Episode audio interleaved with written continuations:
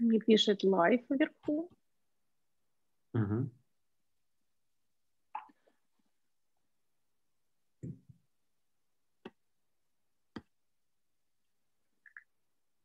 Так, Александра, теперь подождем. Угу.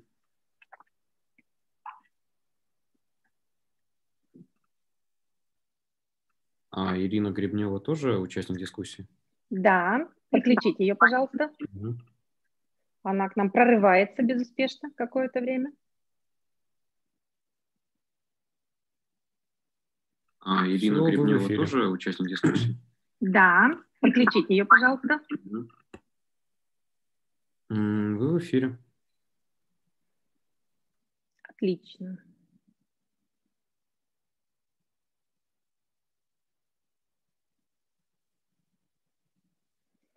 Добрый вечер. Очень ждем, что Александр начнет свою трансляцию на своем канале, а потом я завладею браздами правления. Александр. Трансляция началась. Коллеги, добрый день. Я прошу прощения за а, то, что у нас э, достаточно серьезные полевые условия. А, У меня сейчас в том месте, где я нахожусь, ураганный ветер. Я, дай это бог, чтобы остался в живых. Поэтому а, с радостью, э, скорее, пока я еще жив, передаю а, бразды правления в нашем замечательном стриме Ирине Никитиной. Ирина, властвуйте в этом стриме в течение ближайших двух часов и вытрезвляйте партнеров юридических фирм по максимуму. Спасибо. Слушайте, ну, ну нельзя же властной женщине говорить властвуйте. Ну это же вы меня расклеваете, господин хороший. Так, коллеги, ну что, э, у нас сегодня два часа. Это я не, не знаю, что мы можем э, за это время успеть. Я думаю, целую юридическую фирму открыть и продвинуть на рынке и сделать ее лидером. А, Я сегодня окружена прекрасным кругом замечательных коллег. А, С нами, давайте я представлю по, а, по тому, как они у меня на экране. Есть с нами Наталья Масунова. Я очень рассчитываю на помощь Натальи в э, комментариях по поводу атмосферы в коллективе. Мы будем говорить об этом вопросе. И по поводу развития навыков. С нами Ирина Гребнева, управляющий партнер Гребнева и партнеры. С нами э, Михаил Кюрджев, э, это А2 адвокаты, Лена Буранова, КИАП, хорошо всем известный, и Борис Малахов, Лидингс. Это пока все, кто есть. Ожидаем еще парочку коллег на, э, в антракте театральном к нам заглянут, тогда представим по, мес- по мере э, присоединения. Э, Значит, попросили, договорились мы с коллегами поговорить о том, что произошло уже и произошло ли что-то. Вот хотим обсудить этот вопрос. Учитывая, что пандемия в разгаре, мы все очень надеялись, что к осени пройдет, мы как-то пережили карантин, уже даже практически эм, поустраивали себе отпуски и затерли в памяти э, вот эти неприятные воспоминания о локдауне, как тут э, прилетает по новой. И основной вопрос, э, который очень часто ко мне поступает, э, и на который мы отвечаем, я думаю, каждый сам и все мы вместе, это действительно ли эти Э, этот новый контекст, эта новая ковидная реальность меняет юридический бизнес, влияет на него и вот просто производит тектонические изменения. Я не зря с таким немножко стебом э, произношу это, э, эту фразу, потому что э, to make the long story short, нет. Мой ответ на этот вопрос – нет. А более точный ответ на этот вопрос – еще нет. То есть я абсолютно уверена в том, что пока что юридический бизнес не подвергся никаким тектоническим преобразованиям. Но вопрос в том, что произошло все-таки несколько прекрасных процессов, и вот эти процессы, я думаю, мы с вами сегодня прекрасно обсудим. Значит, первый процесс, который бы я хотела обсудить, это что же такого легализовал карантин из того, что и раньше было нам доступно, но теперь это считается нормальным, потому что раньше это как-то считалось зазорным. Ну, например, мы вспоминаем э, пресловутый свободный график. мы вспоминаем удаленную работу раз в неделю как плюшки для сотрудников. Вот я уже произношу, мне уже смешно. То есть еще полгода назад это звучало как плюшка для сотрудника и отличало работодателя. Сейчас это must-have любой юридической фирмы. И мы говорили о том, что сначала фрагментированный рабочий процесс нам внесло государство, посадив нас всех на карантин и заставив работать из дома. А сейчас непосредственно пандемия это делает.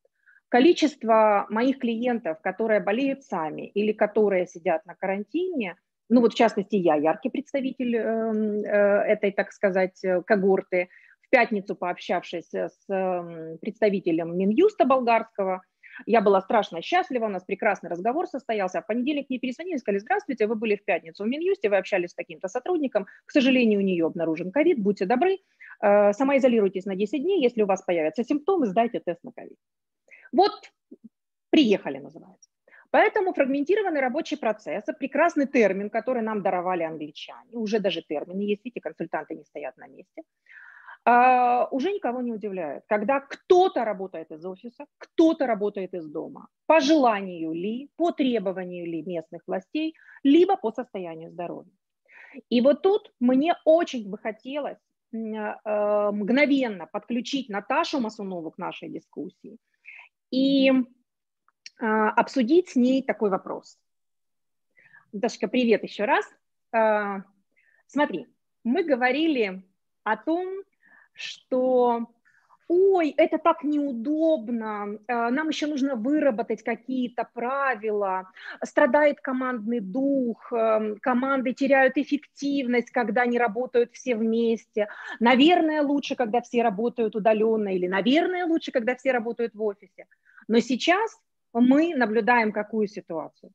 В любой момент работодатель, партнер, руководитель практики – оказывается в ситуации, когда любой человек может быть вырублен из процесса, извините за этот термин, да, и не на три дня, и не на пять дней, потому что этот вирус за неделю не проходит. Ключевой сотрудник может выпасть надолго. Вот что ты хотела бы э, вставить, какие свои пять копеек ты бы хотела вставить на эту тему, какие у тебя, может быть, ты расскажешь вот об этой эволюции, э, как, как о фрагментированном рабочем процессе э, ты себя чувствовала, какие, ино, какие э, советы дают иностранные коллеги в этом вопросе? Ну, Плохая новость в том, что я бы сказала, что в этом кризисе мы оказались все практически одновременно. И по моим ощущениям степень хаоса, она примерно одинаковая. Да? То есть, может быть, э, британские коллеги реагируют чуть-чуть побыстрее, особенно если это такие большие процессные э, корпорации. Но в общем и целом степень, э, степень хаоса, она сопоставима. То есть готовность, она, готовность к таким переменам, она ну, такая сомнительная. Что мне кажется важным в этом? Мне кажется в этом важным то, что а, я хочу расширить твой вопрос чуть-чуть, да, на твою тему, чуть, эту тему чуть-чуть. Мне кажется, мы в принципе должны сейчас думать про а, выработку а, новых а, критериев для оценки и выработку каких-то новых инструментов для сохранения эффективности людей. Почему? Не только потому, что человек может выпасть на 2-3 недели, да, то есть и, и по состоянию здоровья, и по требованию закона. Мы все а, понимаем, что если сказано, что кто-то должен сидеть дома в силу контакта, заболевания, еще чего-то, человек не может просто никуда деться. Я бы эту, эту тему вообще расширила до а, таких далеко идущих последствий, о которых мы пока не думаем и которые, которыми пока никто не занимался. Я бы подумала вот о чем. А, во-первых, сам по себе COVID а, а, одним из последствий очень часто влечет такое, ну, скажем так, слабость, да, и физическую, и интеллектуальную, то есть снижение эффективности неизбежно, и оно нередко не на 2-3 недели, а на 2-3 месяца, иногда дольше. То есть период восстановления очень длительный. Это первое. Второе. Этот год по нам по всем прошелся танком, и, в общем, уже тоже не секрет, исследования здесь как раз есть достаточно четкие, эм, достаточно очевидная статистика, что от 20 до 30 процентов людей э, столкнется с, называется mental health issues. то есть столкнется с депрессиями, столкнется с э, изменением когнитивных способностей на коротком или на длинном периоде. Вот э, что мне кажется важным, то, что если э, говорить про, допустим, про те же британские фирмы, то худо-бедно этот аспект учтен, по крайней мере, он назван. Да, по крайней мере, он назван. Мы говорим, что mental health issues – это очень большая проблема, особенно для интеллектуальных профессий, для профессий с высокой эмоциональной напряженностью, в которой мы все находимся.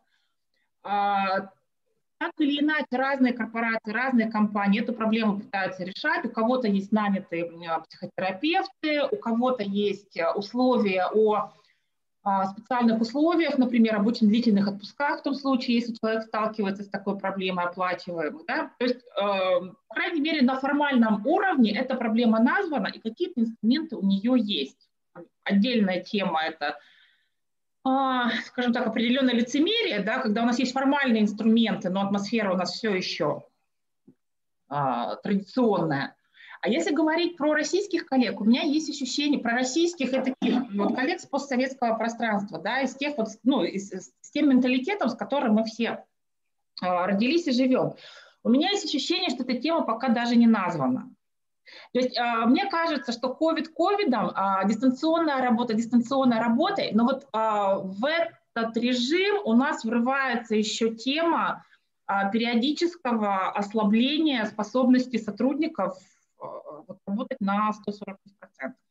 И вот для этого... Знаешь, я, я очень тебя поддержу. Понимание.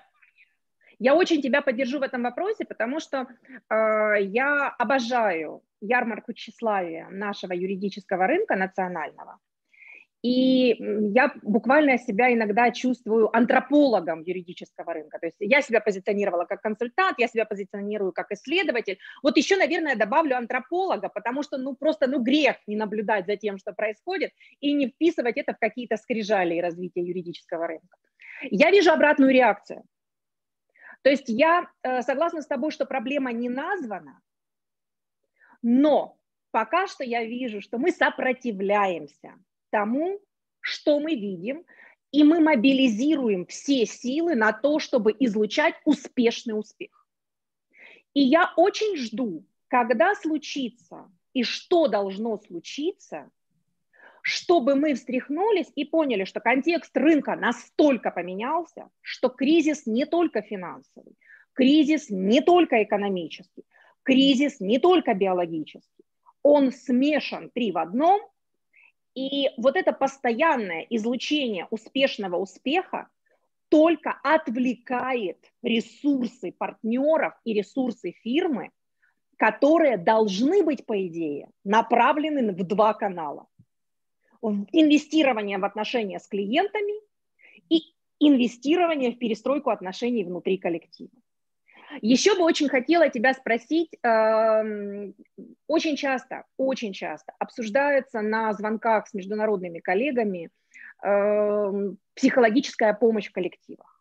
По твоему опыту или по тем исследованиям, как ты вот немножко упоминала, скажи мне, уже пришло время психолога нанимать в штат или еще рановато? Вот, если честно, я считаю, что это совершенно неправильная ну, э, это очень обманчивая идея, скажем так. То есть, с одной стороны, есть иллюзия, да, мы сейчас возьмем человека там на ставку, и у нас сейчас все наладится. Я не думаю, что это будет работать. А, во-первых, ну, прямо скажем, тема доверия такому человеку, она, ну, без доверия работы, работы не будет, да. Доверие человеку, который на ставке у собственника в такой ситуации, ну, я бы в ней очень сомневалась, потому что даже там, где эта профессия институционализирована, да, то есть мы говорим опять же про Западную Европу, доступ в профессию а, психотерапевта, психоаналитика, он ну, еще сложнее, чем доступ в профессию юриста. И тема, допустим, каких-то а, профессиональных ошибок, этики и так далее, они урегулированы институтами, и даже если это человек – формально получает зарплату от работодателя, он обвешен таким количеством обязательств, он обвешен э, там, отношениями с супервизорами, отношениями с саморегулируемой организацией, что есть какой-то шанс да, в, ну, действительно в конфиденциальности, в, э, в профессионализме и так далее. Я боюсь, что в наших условиях, вот, ну, если быть честными до конца, э, это может не сработать, это может не сработать, в том числе потому, что специалистов такого уровня каждый выбирает под себя, соответственно, скорее всего, этот специалист будет отражать а, симпатии, антипатии, ожидания ну, первых лиц, минимум. Наташ, если, если не проходит первая интервенция, у меня тогда второй вопрос. Как ты относишься, потом я как бы посмею на правах владычицы эфира высказать свое мнение, а как ты относишься к второй крайней позиции, когда даже понимая, что все в большом стрессе, и партнеры в первую очередь, и, конечно же, сотрудники это считывают, тем не менее ничего не делают для адаптации в этих условиях, кроме того, что насаждают продвижение успешного успеха и типа, ну ты что, слабак? То есть я вижу позицию, ну ты что, слабак? Или нам тут всем тяжело. Беда должна сплачивать. Вот эти две фразы, которые я слышу очень часто, гораздо чаще, чем я хотела бы их слышать. А, ты знаешь, мне кажется, вообще очень важно помнить о том, что, в принципе, мы работаем, ну, то есть э, взрослые люди работают со взрослыми людьми. Да, и в принципе в папу и маму превращаться руководителю, партнеру не просто не надо, это очень вредно просто для всех сразу, да, то есть у нас э, мы спровоцируем такие инфантильные реакции, с которыми потом ни один психотерапевт, скорее всего, не справится. То есть а, я бы говорила о том, что э, обе позиции, они одинаково опасны в текущих условиях. Да? То есть позиция полного игнорирования и попытка э, решить личные проблемы каждого сотрудника путем найма, там, не знаю, какого-то лица в штат. То есть а, я бы искала что-то посередине. Я бы искала что-то в районе а, признания проблемы, называния ее, вот то, с чего я начала, да, я бы искала решение там, где мы эту проблему можем привести к каким-то простым и понятным для всех показателям, и это критично. То есть у нас ни, ни партнер, ни сотрудник а, компании, юридическая фирма, они не должны у нас становиться а, психоаналитиками, не дай бог. Тут каждый должен все-таки заниматься своим делом. Но еще раз, вычислить какие-то простые индикаторы, которые может отслеживать руководитель, вот это можно сделать. Ну а дальше инструментарий, ну, э, он, он, мне кажется, может быть очень разным. Я бы тут не... Я была бы очень осторожна с, э, с одинаковым решением для всех. Потому что если... Я с тобой согласна. Я с тобой согласна. Но... Одна история, Знаешь, 50 другая.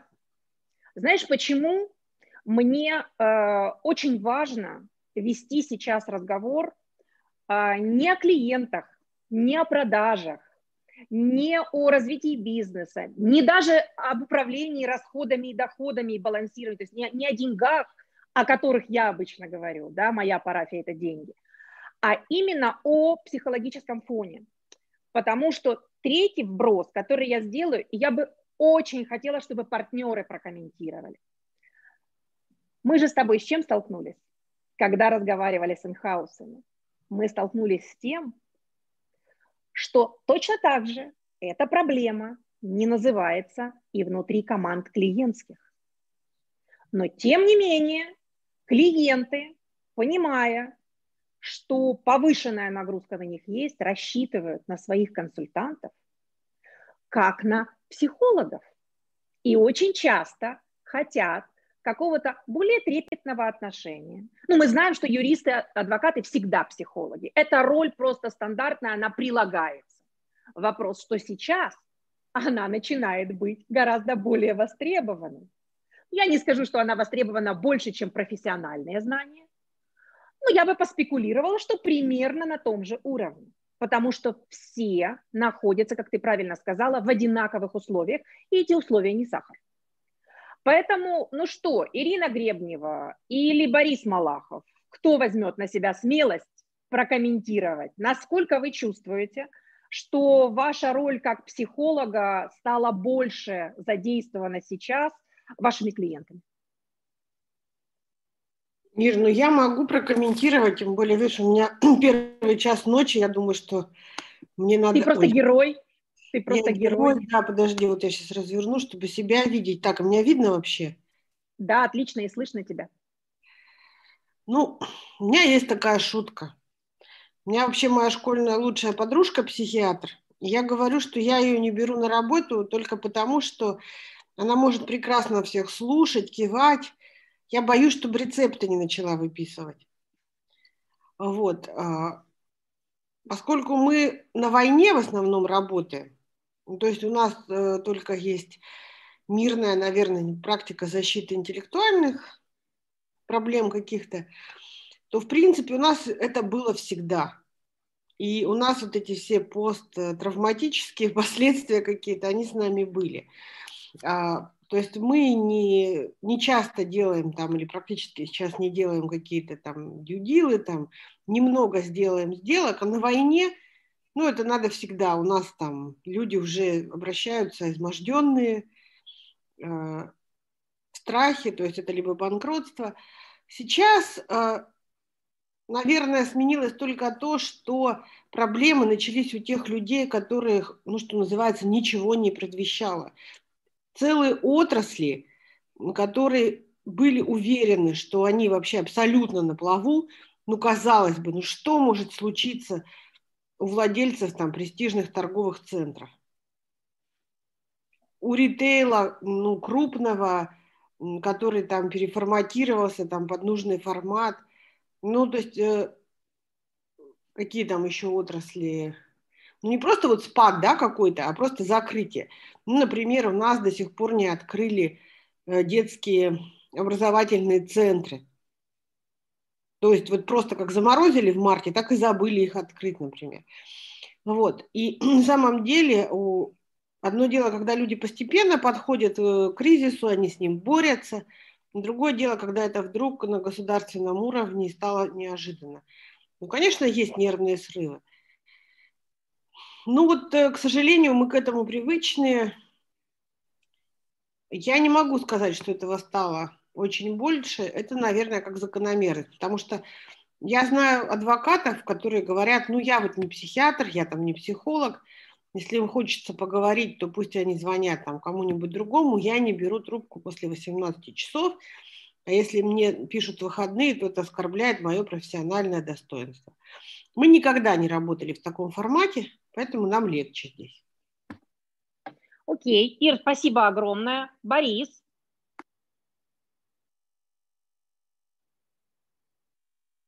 Дорогой мой, что ты мне скажешь? Я же знаю, что ты очень обволакивающий. Ты очень э, нежный и заботливый со своими клиентами. Больше этого стало сейчас или меньше? Или сотрудники требуют больше от тебя э, внимания, чем клиенты? Твое мнение. Бочка, микрофон включи, пожалуйста. А, спасибо, Ирина, очень рад тебя видеть. А, ты знаешь, специфика нашей фирмы, что мы много работаем с фармацевтикой. Не скажу, что у фармацевтов сейчас самые плохие времена. А, мне кажется, что э, у этого бизнеса все идет достаточно неплохо. Э, например, один наш клиент, а, оказалось, что его давно известный препарат, он на первых порах считался э, чуть ли не целебным излечением от ковида. Дела у него шли хорошо. Наша задача была не вмешиваться, сильно их не беспокоить звонками, потому что у них и так было много дел.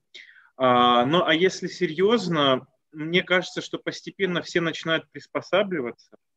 А, мы общаемся с э, американскими, европейскими коллегами. Они до сих пор не выходили в офис. У них до сих пор закрыты рестораны. И те маленькие поблажки, которыми можем пользоваться мы, а, они им недоступны.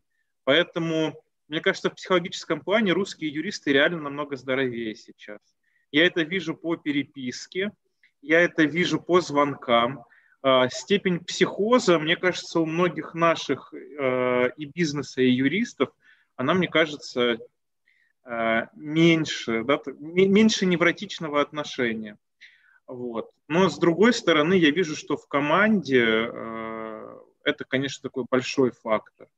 Мне кажется, сейчас ту часть работы, которую мы посвящали клиентским отношениям, мы однозначно определенную часть этого времени перераспределили на свою команду. Потому что вот особенно на младших юристов я вижу, что э, эта ситуация очень сильно воздействует, когда вот такое вот э, непосредственное общение с коллективом, возможность научиться и soft skills, и hard skills, этого меньше, и поэтому команда на себя перетягивает чуть больше внимания, чем раньше.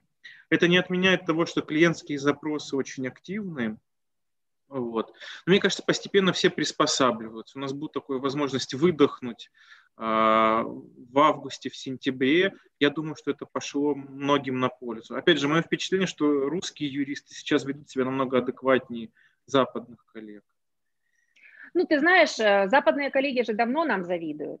Они, когда каждый раз какой-то небольшой, небольшая встряска случается, там, с точки зрения финансового кризиса, они говорят, хорошо вам, вы из кризисов не выходите, для вас это привычное состояние.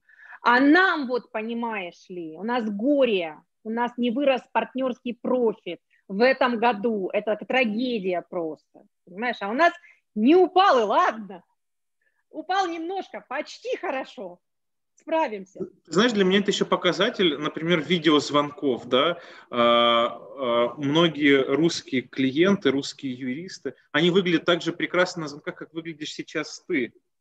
А, когда общаешься с иностранными коллегами, коллегами, иногда хочется выключить камеру, скажу тебе честно. Ну, ты знаешь, мне везет, видишь, мы все как бы шарман-шарман. Ты знаешь, ты затронул вот онлайн-звонками, спасибо тебе за этот пас, очень классный, потому что а, больше всего у меня э, такого внутреннего смеха и умиления вызывает именно тема с вот этим онлайн-офлайн. Ну, понятно, что я периодически спрашиваю коллег о том, как они себя чувствуют. И очевидно, что те ребята, которые больше экстраверты, те, которые привыкли строить отношения именно активно, они немножко потерялись а, по двум причинам. Либо им некомфортно в онлайне, либо у них столько онлайна, что возможностей онлайн дал еще больше, что они тогда не успевали в 7 утра, начиная в 12 ночи заканчивать. Вообще спать не ложатся, потому что ночью еще с Америкой можно поговорить. Второй момент – это то, что, мне кажется, э, все-таки, несмотря на засилие, вот это вот, да, сначала качнуло в вебинары, потом опять мы вышли, захотели офлайна, мы выходим постепенно на какой-то микс, когда у нас точно появилась вот это легализовалось, да, мне очень нравится это слово, стали легальными вебинары. При этом а, не мне тебе рассказывать, какие возможности это открывает.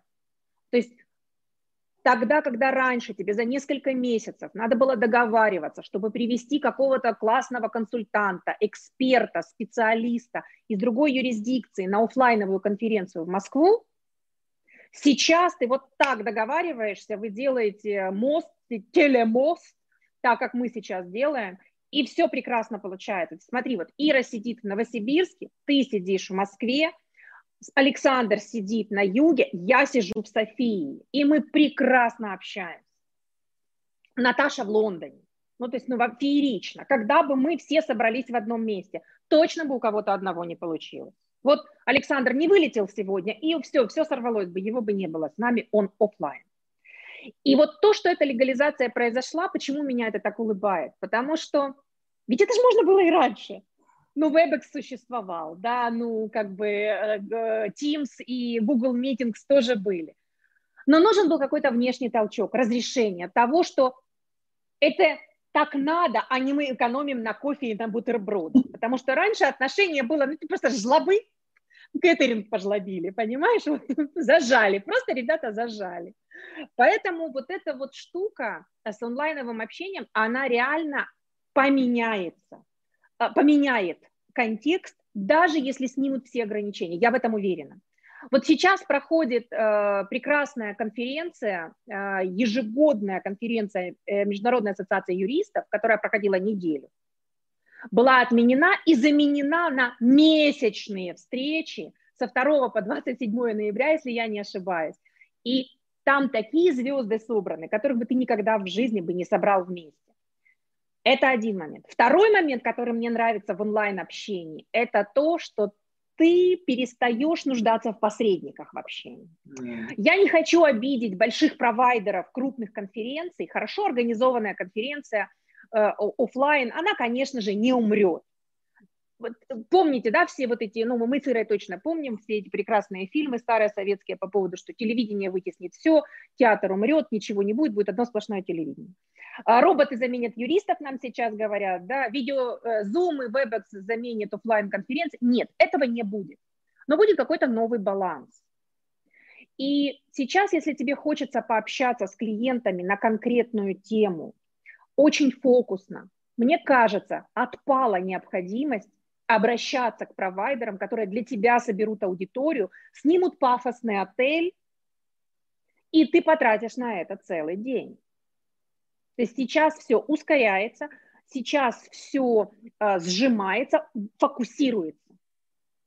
Я, конечно, жду, что э, придет баланс, потому что, опять же, клиенты на что жалуются? Но мы не успеваем с этого вебинара на вебинар, вы еще не представляете, у нас своих полно звонков. То есть я однажды глянула на график одного чифлигала, крупного производственного металлургического комплекса.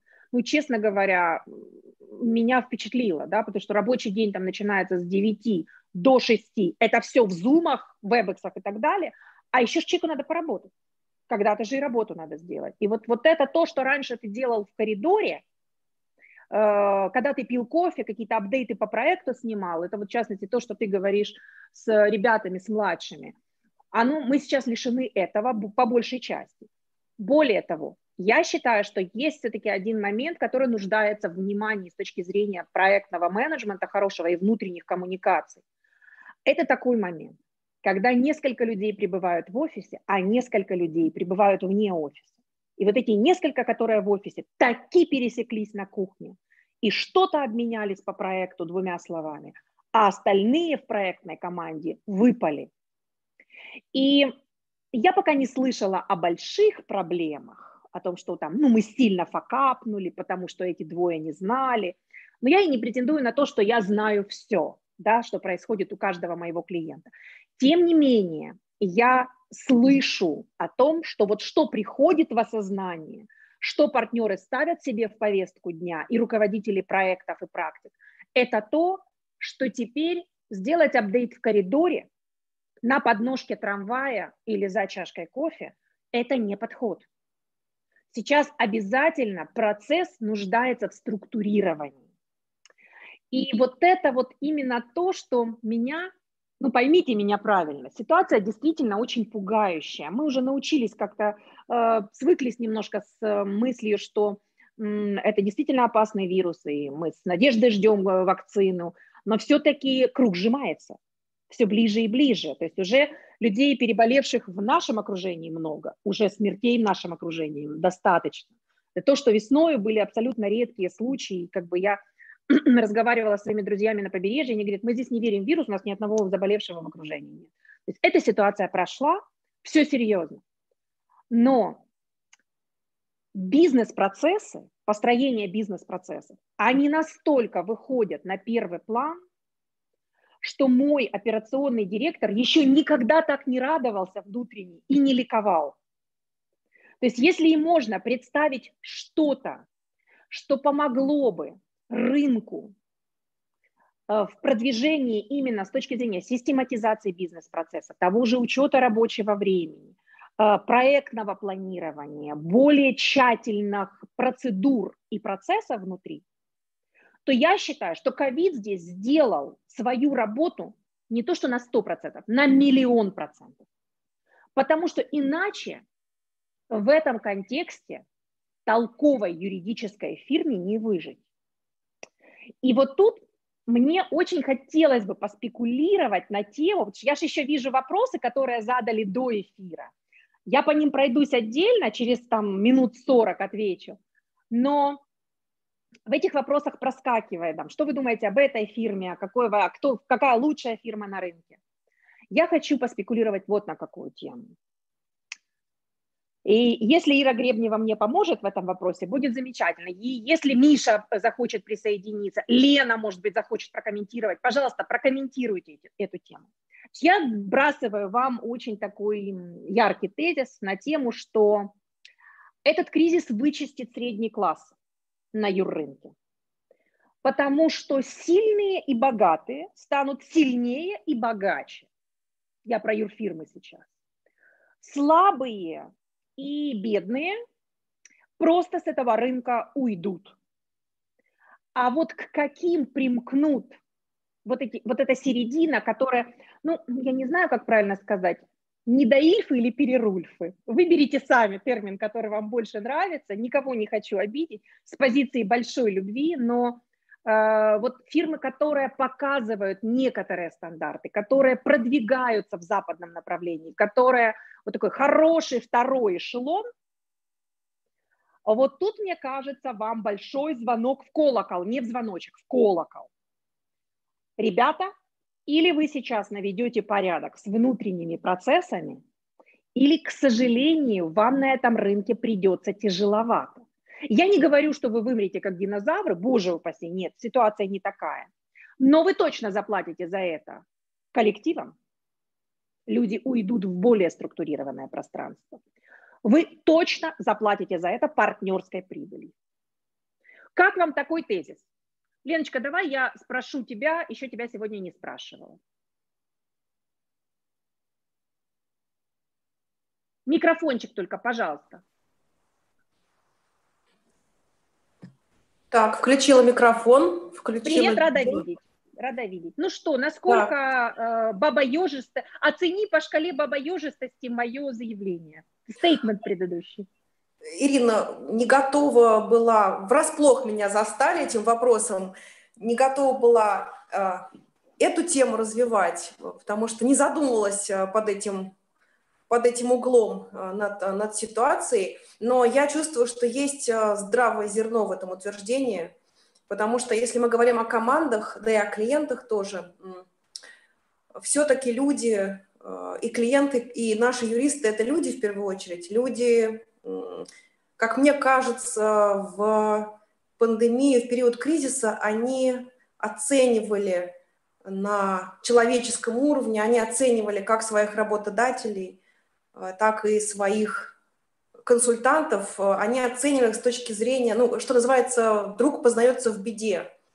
Э, подсознательно сотрудники смотрят, а как же мой работодатель заботится обо мне в этот период, какие меры он принимает, или он вообще пускает все на самотек, мой, мой партнер самоизолировался, уехал на дачу, бросил, бросил младших юристов, бросил команду, мы дезориентированы, не знаем, что делать. А мне кажется, что на ментальном уровне это откладывается.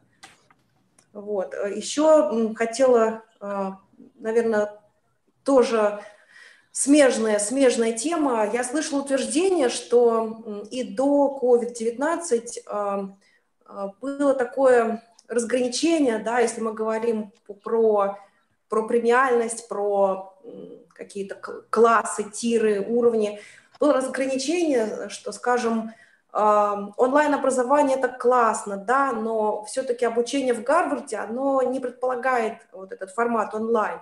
Электронные книги это здорово, но люди, которые, у которых есть ресурсы, они будут предпочитать офлайн варианты, как образование, да, как э, каких-то встреч. То есть я слышала точку зрения, что э, вот для премиальных клиентов будут офлайн форматы взаимодействия консультанта и клиента.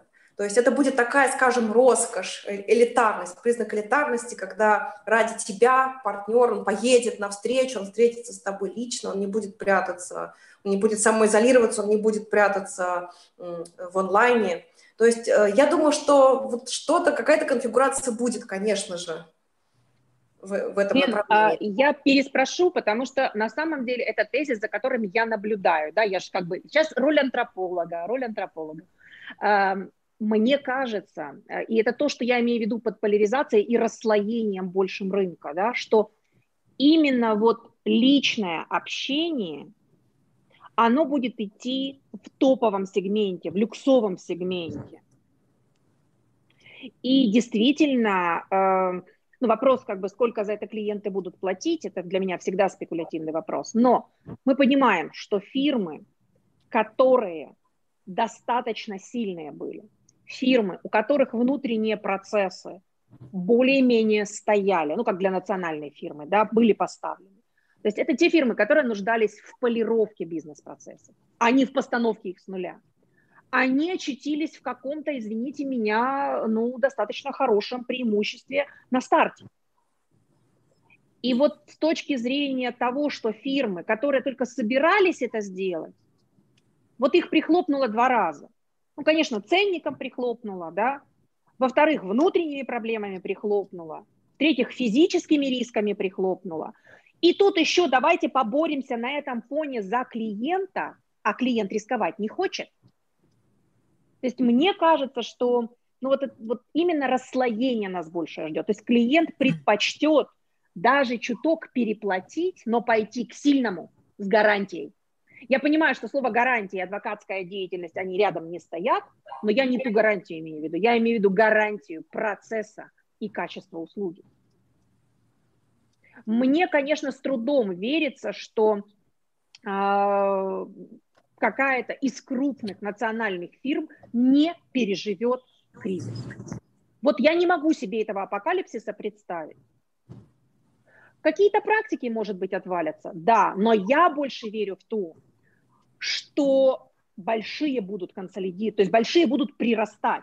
И мы же видим подтверждение этому. Мы же видим, что наймы хорошие, партнерские, продолжают быть на рынке. Переходы интересные есть, но опять же это между сильными происходит. И мне кажется, что до кризиса вот такого явного расслоения в клиентских глазах не было. Сейчас сила и породистость, вот извините, я этот термин использую, они как-то стали более явными.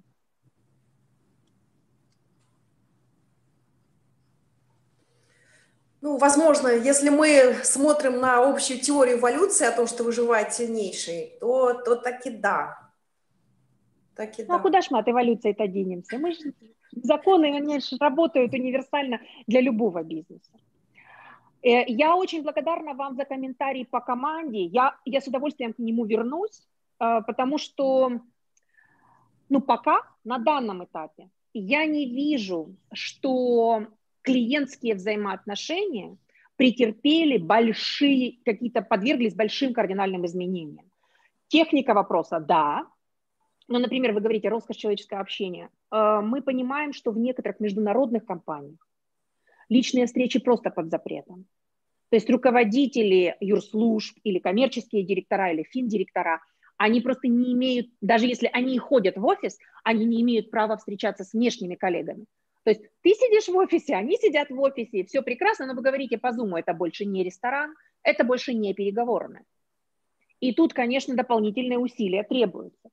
А, вот. Но я к тому, что, а, тем не менее, вот больше в коллективе э, сейчас внутренних процессов, которые нуждаются в отладке и которые помогут фирме еще лучше как бизнесу адаптироваться. Потому что мне кажется, что мы говорим, да, постепенно что-то происходит, мы все при, приспосабливаемся, как Боря говорит, мы более стрессоустойчивы, Ира говорит, мы всегда были к этому привыкши.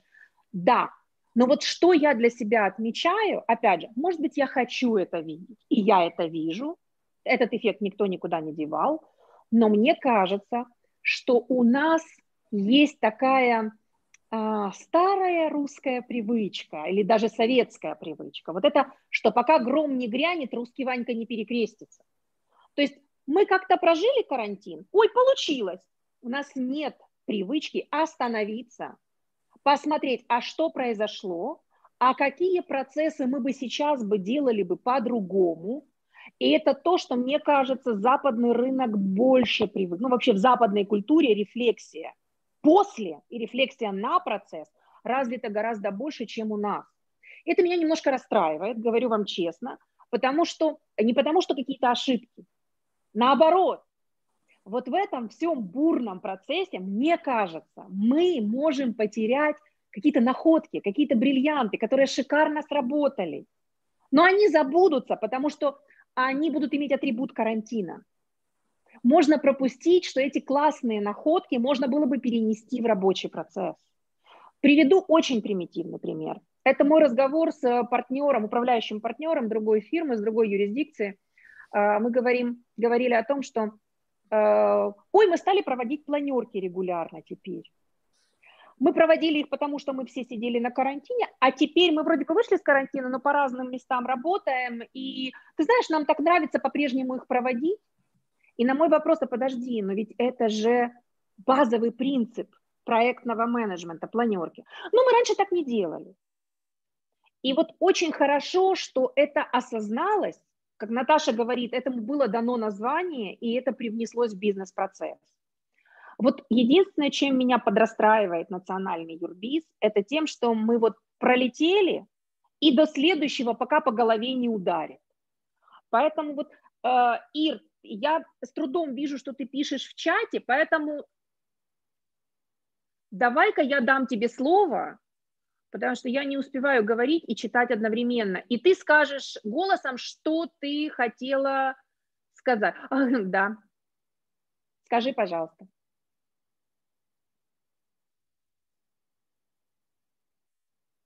Гребнева.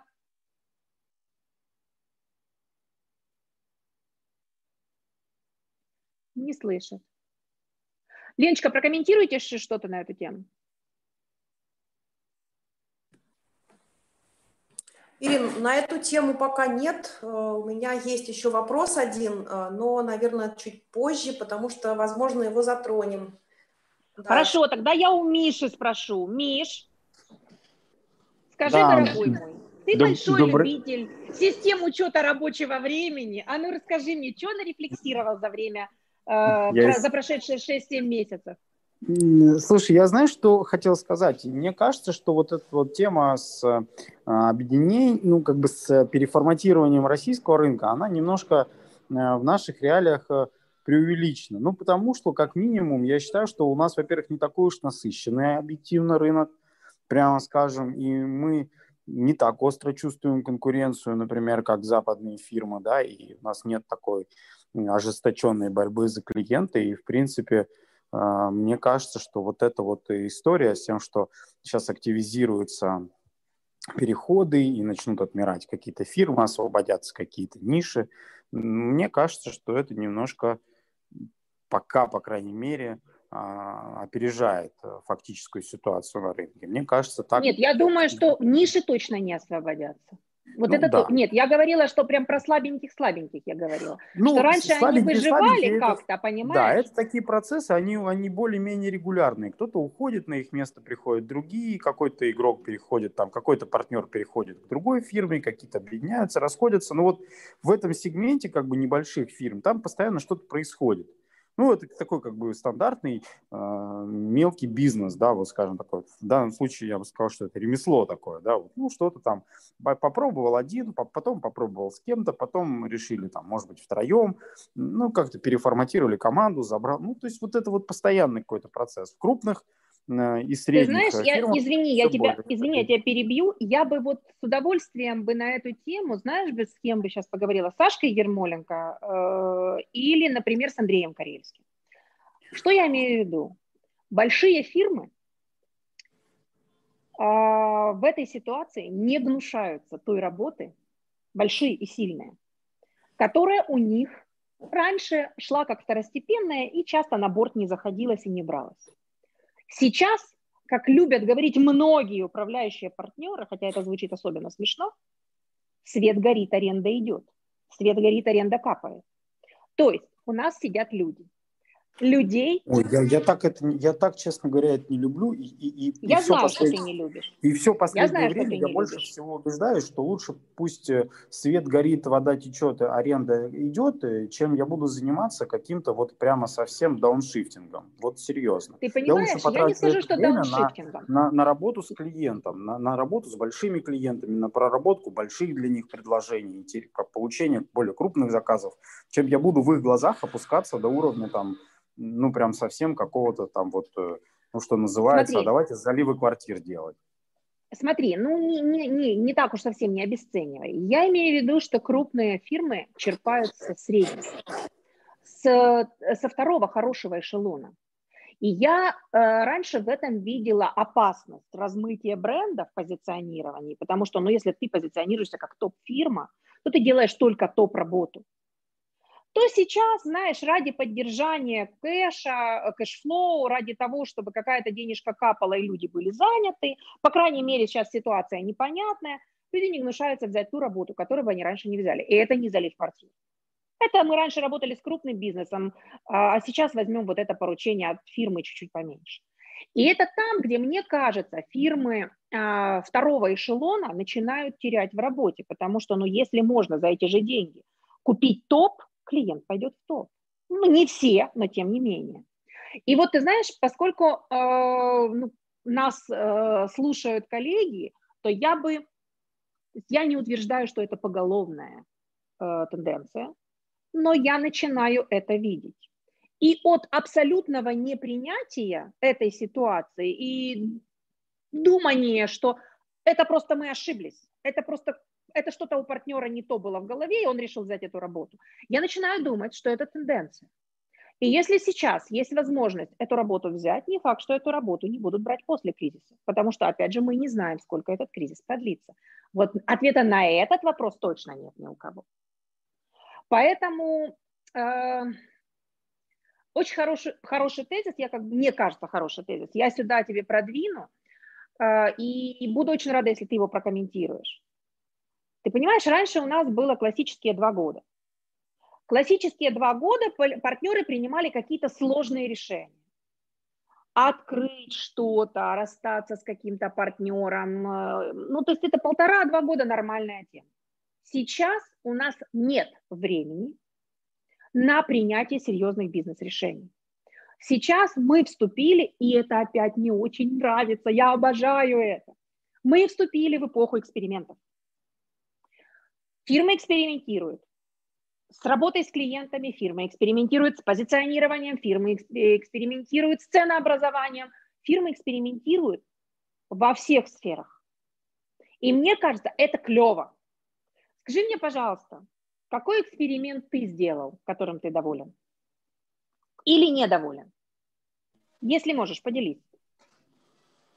О, ты знаешь, эм, как-то так э, прошел год, я думаю, уже можно говорить, что он прошел с учетом текущего числа, что мы потратили это время а, на, а, на работу с коллективом и, и, и, наверное, над собой. Вот. И, и, и поэтому а, каких-то экспериментов, то есть скажем так, мы все это время э, занимались в основном тем, что а, доносили до сотрудников как раз вот эту как бы простую мысль, что общая обстановка, она безусловно влияет как бы на количество а, заказов, на объем работы, на формат работы, но э, в первую очередь ты должен, э, скажем так, организовать свою работу и ориентироваться на как бы на, на, на я пытаюсь это как-то выразить почетче, чтобы это было понятно. Ну, то есть, в общем, что, условно говоря, как бы внешний фактор, он не является определяющим. И э, текущие клиенты, они продолжают э, заказывать, и они продолжают заказывать именно потому, что мы достаточно хорошо организованы, мы хорошо квалифицированы, и если у вас появляется какое-то свободное время, потратьте его либо на самообразование, либо на маркетинг. Но маркетинг не в плане там, пойдите продайте что-то клиенту, а напишите статью, проведите какое-то мероприятие, поучаствуйте в каком-то мероприятии, расширите сетку контактов, с кем-то познакомьтесь в конце концов, там, восстановите э, контакты э, с теми, с кем вы учились или с, тем, с кем вы работали, да, то есть, пожалуйста, появилось какое-то время, мы как партнеры не против, пожалуйста, двигайтесь. Если вам нужно посоветоваться, придите посоветуйтесь. Если вам нужно посетить какое-то мероприятие и за него что-то заплатить, придите, спросите пожалуйста, как бы, то есть работайте над собой, если у вас появилось это время. Но мы это делаем не первый год, просто в этом году появилось больше времени на это, с учетом того, что да, как бы где-то мы немножко просели по заказам, потом был момент э, апрель-май, когда там суды не работали, и там объективно э, было меньше работы руками, и у сотрудников появилось это время, и мы вот им как бы это там аккуратненько, четко вдалбливали в голову, что не надо думать, что отсутствие работы руками означает как бы отсутствие любой другой работы. Вот. И, в общем-то, э, и вот это как-то, скажем, прошло чисто психологически для сотрудников безболезненно. То есть у них не возникало ощущения, что ну все как бы, да, там локдаун. Все плохо, Смотри, а когда ты говоришь, а когда ты говоришь прошло, а ты считаешь, что уже прошло? А, я не считаю, что уже прошло. Я не считаю. Но чисто с точки зрения как бы выручки и, и, и объема работы, а, мы плохую ситуацию увидели, а, ну, то есть пережили в июне. Все, она осталась там. Но это последствия того, что суды не работали. Ну, понятно, для да, национального да, это бизнеса да, это, это вот база. Прямо, да. Да, да, пока суды вот работают, национальный да. бизнес будет жить. Мы с тобой знаем. Регуляторка, судебка – это удел да. национальных фирм. Да, да, да, да, да, да. Как бы, естественно, у нас притормозились какие-то процессы там трансграничные, там прям, конечно, все как бы нехорошо. Угу. Никто никуда не ездит, не, тяжело вообще все это срастается, какие-то переговоры отрубились там и, и так далее. Но это плохо так. Но как бы отдел корпоративки там какие-то внутренними сделками занимается и, в общем, ведет их. То есть они вот заморозились там где-то в апреле, в мае, там, что, когда все ограничено было с точки зрения передвижений по городу там, э, и так далее. Ну и работы госорганов. Сейчас оно там запустилось, к концу года сейчас ускорится. Но вот следующий Слушай. год, и, и мне кажется, что основная нагрузка негативная, она все-таки будет в следующем году. Потому что в следующем Почему? году мы будем а потому что мы будем в следующем году видеть результаты не сросшихся и не законтрактованных сделок этого года, которые как Слушай, бы могли бы... Ну, я, может быть, я слишком симплифицирую, прости меня за это, да, я специально это делаю, но ну не срослись те, срастутся новые. Но ты же знаешь, ну юристы не будут сидеть без работы никогда. Вопрос, нет, сколько нет, а я, я, я, я говорю, что как бы, я, я и говорю, что как бы я для себя, я для себя негатив оставил в июне, все. Вот okay. он там остался, я okay. зафик, мы, зафик, мы зафиксировали провальный месяц как бы май, потому что май это был результаты неработающих судов э, в конце марта и в апреле полностью. И мы вот как бы вот э, просад, просадка почки. Дальше, дальше все пошло уже как бы обратно в гору. И в сентябре, ну, в общем, последний квартал, он всегда, какой бы это ни был год, последний квартал, он всегда нормальный, потому что все стремятся что-нибудь завершить. Давайте быстро, давайте скорее, давайте вчера, давайте до 30 ноября. И вот до 30 декабря все закроем, все получим, все. А Смотри, а лучше еще раньше, потому это, что рождественские да, это нормальный процесс. Но я да? тебя про другое немножко спрашиваю. Я тебя спрашиваю, ты зафиксировал убытки, а выводы какие на будущее ты сделал? Вот мне интересно даже э, вот такое. А мы в своих выводах никак не мы в своих выводах никак не изменились. Мы считаем а, по-прежнему, окей. что окей. да, мы считаем по-прежнему, что а, как бы на, наш вектор развития он двумя путями может пойти. Там первый путь а, мы вырастем сами и внутри вырастем каких-то продающих а, партнеров, да, и ну, советников дальше партнеров и будем их выращивать через привлечение их к BD, к маркетингу всяческому, да, пожалуйста, в любых формах, через проведение BD-совещаний, там, донесение до них этой информации, деление опытом, и дальше они будут расти. Вот мы, пожалуйста, мы, мы уже одного вырастили внутри такого, вот. Ну, попробуем, может быть, еще вырастим кого-то. Есть люди, которые нам, как нам кажется, они перспективны в этом смысле. Окей. А скажи мне, Либо... пожалуйста, да. Скажи мне, пожалуйста, когда ты говорил о том, что сотрудникам важно заниматься саморазвитием, ты это отдаешь на откуп людям или все-таки как-то этот процесс пытаешься им управлять? Ну, потому что вдруг кто-то говорит, я хочу на курсы макраме. Ну, извини.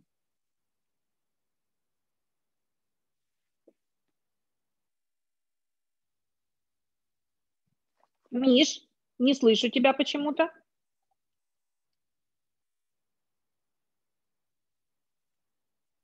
Олег.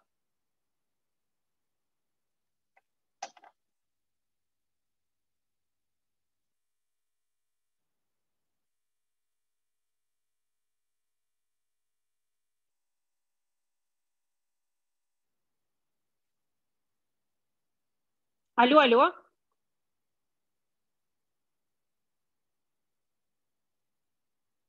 Так, а что-то я никого не слышу. Это меня вырубило или... Нет, нет, кажется, сейчас э, Михаил снова подключится. Просто нужно решить проблему со связью. А, нет, все нормально, отлично, продолжаем, потому что я думаю, вдруг меня вырубило. Спасибо большое, что подсказали. Вот, э, Ирина, Наташа, а пока... можно можно я Наташу Масунову спрошу один момент? Наташ, скажи, пожалуйста, а вот как ты думаешь, с твоей точки зрения, потому что у меня нет ответа на этот вопрос, вот в ситуации, когда саморазвитие бесспорно становится самым главным навыком, и э, действительно людям важно посвящать этому время – как ты считаешь, на ком больше ответственности? На системе, то есть на фирме, с точки зрения подсказывать, что нужно развивать? Или нужно дать свободу людям? Пусть люди развиваются там, где хотят, а потом мы пожнем, так сказать, этот урожай в свою пользу.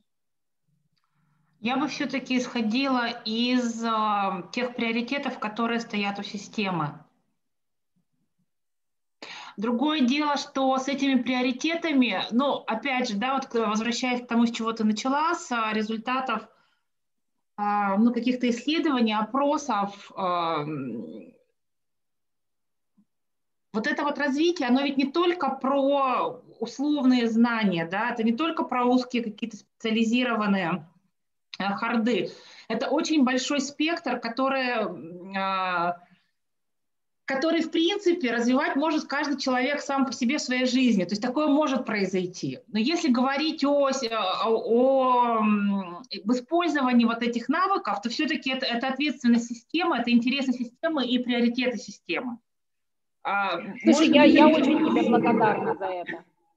Ну, Потому у что... меня есть такая, э, как это, деформация, да, небольшая. Я, у меня мой рабочий опыт, он из корпорации, из, из достаточно жестких корпораций, да, таких очень а, карикатурных корпораций. И, в принципе, вот эта вещь, да, что а, ежегодная оценка, ежегодная постановка целей, которые соответствуют полностью по всей вертикали, да, то есть которые а, совпадают, условно говоря, у SEO, у следующего уровня, у следующего уровня и так далее. Да? И ты можешь сам написать свой план развития, безусловно, но он должен совпадать вот со всеми остальными уровнями, со всеми остальными задачами.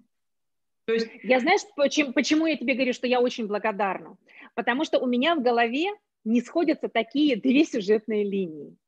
С одной стороны, а, система, конечно же, рулит. Но в ситуации, в которой мы попали сейчас, система, то есть юридическая фирма как бизнес, не всегда может понимать еще свои будущие потребности.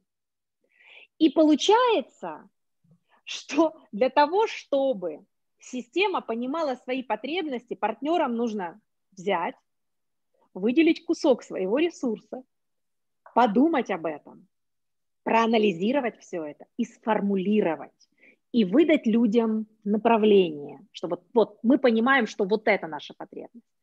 В тот момент, когда партнеры интенсивно тратят свой ресурс на излучение успешного успеха, в период, когда суды закрыты и работы не сильно много, или на то, чтобы сейчас, в конце года, я не побоюсь этого слова, потому что в хорошем смысле этого слова, в запаре и в истерике выжать из клиентов на последнем нерве деньги, потому что завтра непонятно, что будет. Я понимаю и разделяю, так сказать.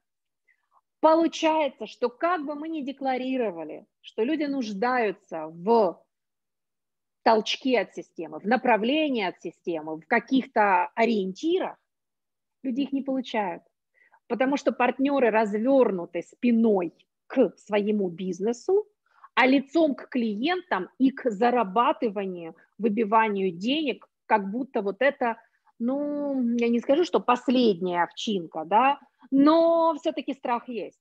При том, что много работы, действительно юристы востребованы, вопрос ценника – и вопрос того, как от, оплаты откладываются и так далее. Ну, эту схему я вам не буду рассказывать, вы ее прекрасно сами знаете. И я поэтому очень благодарна тебе за этот комментарий, потому что мне бы очень хотелось, чтобы партнеры побыстрее пошли на праздники и все-таки сели и подумали над теми основными потребностями, над теми основными векторами, которые требуют их внимания. Потому что, вероятно, эти вектора немножко меняются. Леночка, у тебя был вопрос, ты хотела задать, я тебе не дала. Извини, пожалуйста, возвращаю тебе микрофон. В этой связи был вопрос или не в этой?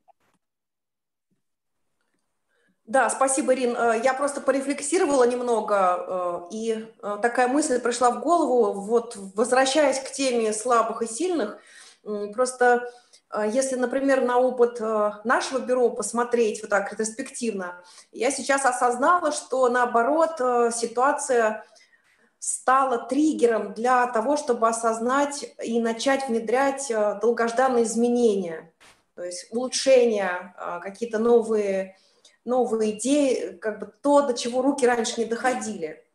Да, то есть, наверное, это коррелирует с нашей поговоркой любимой про мужика и гром – то есть, возвращаясь к этому тезису про сильных, наверное, так.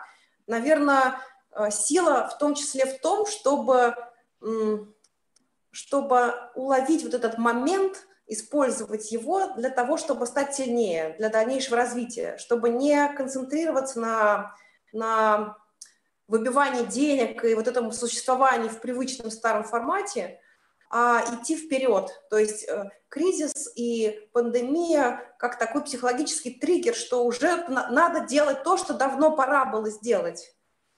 Я процитирую одного из э, моих клиентов из другой юрисдикции, поэтому не пытайтесь найти параллели и приписать это какой-то фирме.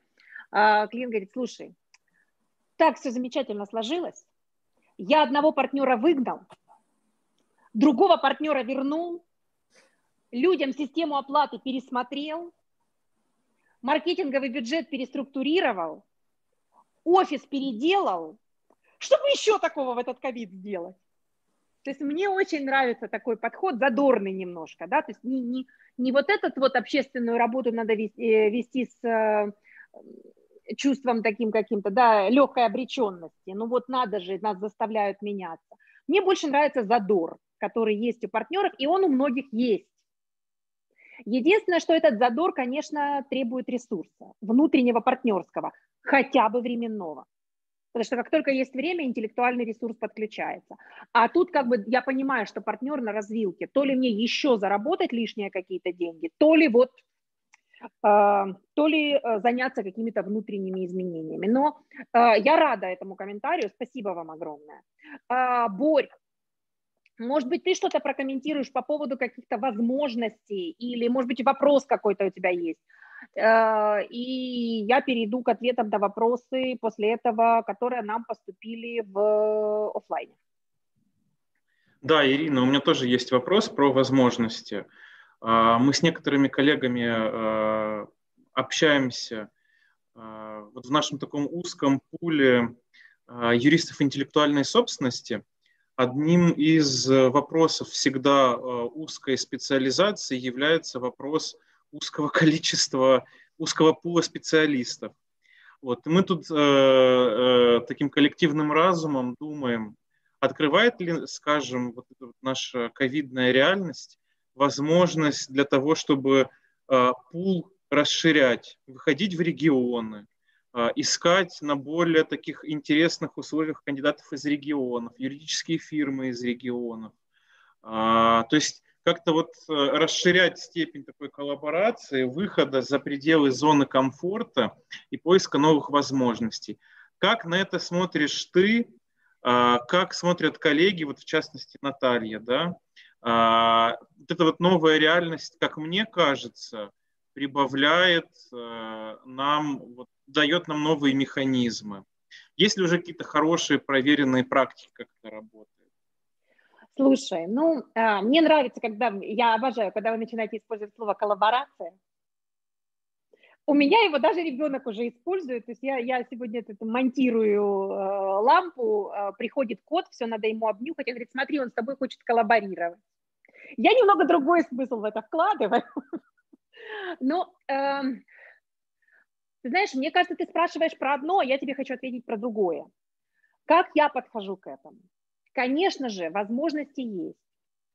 И, наверное, в том, что ты говоришь, есть разумное зерно. Вопрос у меня качество.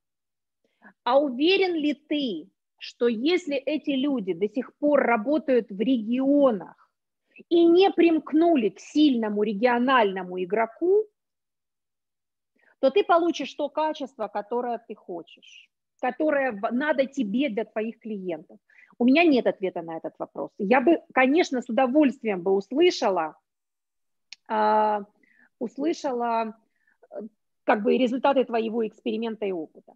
Ирина Геннадьевна, я не гоню на регионы, но мне с трудом видится, что, например, твой специалист по интеллектуальной собственности с какого-то перепуга пойдет работать к Борису только потому, что Борис предложил. Я думаю, что ты своих специалистов по интеллектуальной собственности и так неплохо кормишь.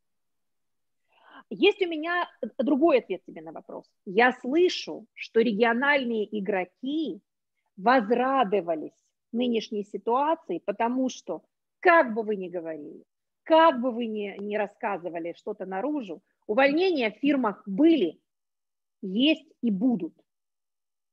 Так вот, хорошая рабочая сила, которая по каким-то причинам столица списала, возвращается в регионы и с удовольствием расширяет, так сказать, кадровый пул региональных юридических фирм. И региональные юридические фирмы пока от этого в восторге. Единственное, что они боятся сглазить, что это ненадолго. Что кризис закончится, столичные фирмы опять придут в норму, и опять начнут этих сотрудников выманивать обратно. Вот, Ирина, Но это уже другая история. Буквально вчера у меня был уже первый звонок э, с таким кандидатом из регионов. Э, я решил прощупать, как вообще к этой ситуации относятся сами кандидаты. И абсолютно то, что ты говоришь, работают. Они, с одной стороны, очень заинтересованы в том, чтобы э, в каком-то удаленном формате взаимодействовать, с, э, скажем, с московскими фирмами.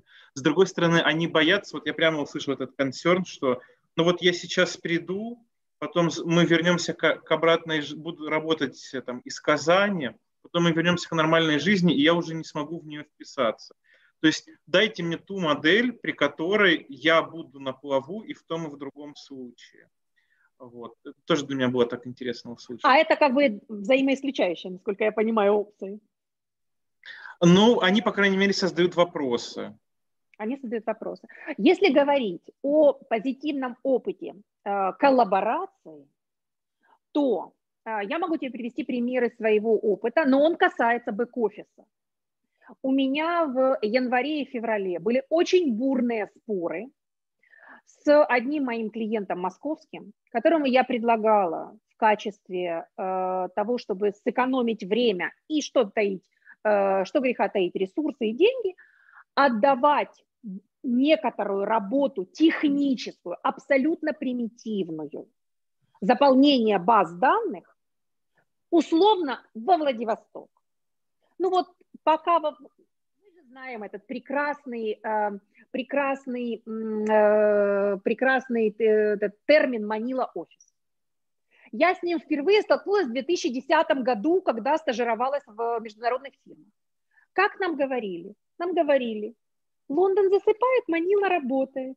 Лондон проснулся, в почте забрал результаты, Манила поработала. Вычетка текстов, э, верстка брошюр, подготовка пичей. То есть техническая работа прекрасно туда уходила. Речь шла о гораздо более примитивной работе с моим клиентом, э, но мне начали высказывать, почему нельзя и сколько много препятствий на этом пути. Но как только грузанул ковид, как только пришел карантин, я тут же получу, ну не тут же, через какое-то время я получу от клиента обратную связь о повышении уровня автоматизации в работе фирмы. И в том, что да, кусок технической работы отдали, если я не ошибаюсь, в Новосибирск. И это замечательно. Я считаю, супер. Наташечка, прокомментируешь? А, ну, я немножко, э, то есть первый вопрос, пока мы, пока обсуждение шло, я оригинальный вопрос немножко уже а, подрастеряла. Просто хочу сказать, что на самом деле то, что вижу я, что огромное количество, если брать ну, более глобальные бизнесы, огромное количество технических функций, оно на самом деле выводится в дешевой юрисдикции. Совершенно не обязательно, что это будет Манила, но это может быть там не Лондон, а, например, Варшава, да, и, ну, то есть вот какие-то такие вещи. Я говорю про, а, допустим, если мы говорим про, ну, это, наверное, очевидно для коллег, там, а, те же а, подготовки к каким-то большим проектам, да, там зачем нам документ ревьюер, например, в Лондоне по лондонским тарифам, если у нас а, прекрасно и счастливо этим будет заниматься человек там в 2-3 раза дешевле, вот, ну, буквально нескольких Наташа, я, я поддержу тебя в каком плане? Э, Все-таки встряска внешняя, она хорошо отражается на любом бизнесе, если бизнес здоровый. Если Слушай, ну это же про систему, это же про систему. Я, как сказать, Конечно. чтобы система была устойчива, ее нужно иногда трясти, да, и вот то, что выживет, то выживет, а что умрет, то умрет. То есть это ну, такая очень... К сожалению или к счастью, но многие юридические фирмы, даже не понимая этого, несмотря на, я сейчас говорю про международное, да, несмотря на наличие огромного количества э, управленцев высококлассных, работают по принципу функционирует, не трогай.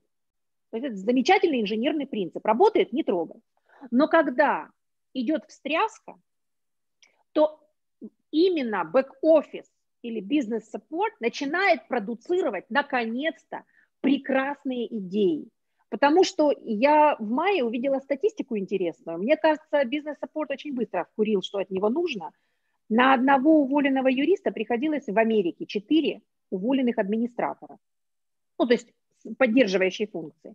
Это говорит мне о том, что переструктурирование, функционирование юридических фирм будет. Мы просто национальный юрбиз.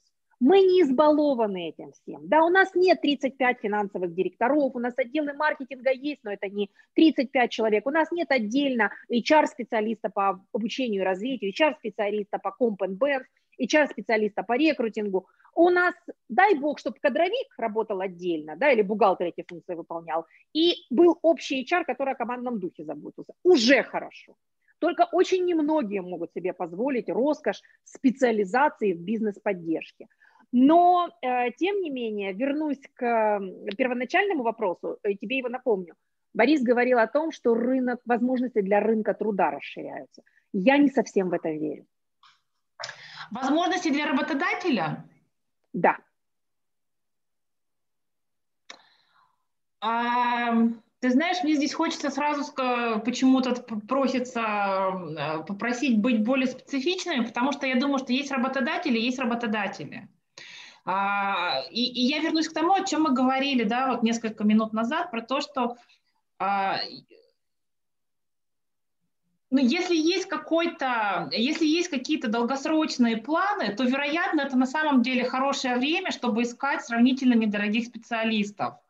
Но вообще говорить про рынок труда как про, ну, как про хороший рынок для работодателя сейчас, мне кажется, это очень сложно, еще и потому, что а, мало кто представляет, что нам нужно будет от а, кандидатов, от работников, например, через три года да, через два, через три года, что, что на, на основании чего мы их нанимаем? Предыдущего опыта нашего, предыдущего видения, какие Слушай, они должны были ну быть? Ты настолько, ты настолько благородна. Ну какие два-три года? Ну шесть месяцев я даю. Уже люди увольняются. Мы сейчас нанимаем новых людей. Уже пошла проблема с адаптацией новых исходя людей. из чего мы нанимаем? Вот исходя из опыта, исходя... который был? Мы берем такого же. Будет Нет, через год. Наташ, мы берем такого же, как был спокойно. Тут все понятно и прозрачно. Вопросом о том, что нужно брать другого, потому что этот вылетел по каким-то причинам, не вписавшись в новую реальность, пока в головы партнеров, ну, сори, не до конца заходит. Вот эта тема с изменением профиля идеального сотрудника и с токсичностью даже самых лояльных сотрудников, она пока что на стадии, ой, мои еще-то с ума посходили. Вот если мы продолжаем делать то, что мы делали раньше, мы приходим туда, где мы находимся сейчас. Абсолютно. Есть, говорить в этом смысле о том, что сейчас какой-то прекрасный рынок, ну, не знаю. То есть я, э, я тебе, опять же, очень благодарна за то, что ты это, это вбросила. Борь, мне кажется, Наташа добавила очень классный аспект, такой палитру наших рассуждений. Она говорит, да, пожалуйста, выбирайте, где хотите. А вы точно знаете, кто вам нужен. Потому что я-то боюсь за качество, но мы же не вели еще с тобой дискуссию, а какие новые критерии и требования к сотрудникам у тебя появились. И появились ли они у тебя? И если не появились, а что это? Очень хороший вопрос. А, я бы, знаешь, ориентировался, у нас было несколько за период пандемии а, наймов, Некоторые из них то, что перешло, э, например, там офер э, в феврале, человек выходит в апреле. А, и у нас был неудачный опыт таких наймов. Я, я вот на, по опыту этих неудачных наймов я могу сказать, какие качества они вот э, играют сейчас роль. Вот на моем Я думаю, что ты сделаешь, я думаю, что ты всем сделаешь огромное одолжение. А, мы уволили одного человека, потому что он в принципе не втыкал. Есть люди с поздним, с поздним зажиганием, это абсолютно нормально. Я сам человек с поздним э, зажиганием. Я боюсь, что я бы оказался не в самой лучшей ситуации, если бы я сейчас э, искал работу. Вот, к сожалению, так складывается, что люди с поздним зажиганием, которые не втыкают по корпоративной культуре, которые не втыкают по подходу к работе с первого дня, у них реально начинаются проблемы. А, хорошо, что вот вопрос позднего и раннего зажигания сейчас можно а, более-менее понять в ходе собеседования. Но для меня вот главный, конечно, минус был позднее зажигание. К сожалению, это иногда бывает даже биологической особенностью человека. Я в, в определенной степени э, считаю, что такие люди становятся заложником ситуации. Для меня вот э, невозможность ну, быстро до человека донести подход, культуру, это вот сейчас очень решающий. Борь, ты знаешь, мне повезло, один из моих шефьев когда-то сказал одну замечательную фразу, очень жестокую по своей природе. Но он американец, поэтому ему это очень к лицу. Он сказал, life is tough, life is unfair. Поэтому да, я понимаю, о чем ты говоришь. Я понимаю. Второй, ну, второй ну, вариант. Я всегда вспоминаю э, такую вот э, в ведах э, древнеиндийских было такое правило. Э, муж не имел э, права разводиться с женой.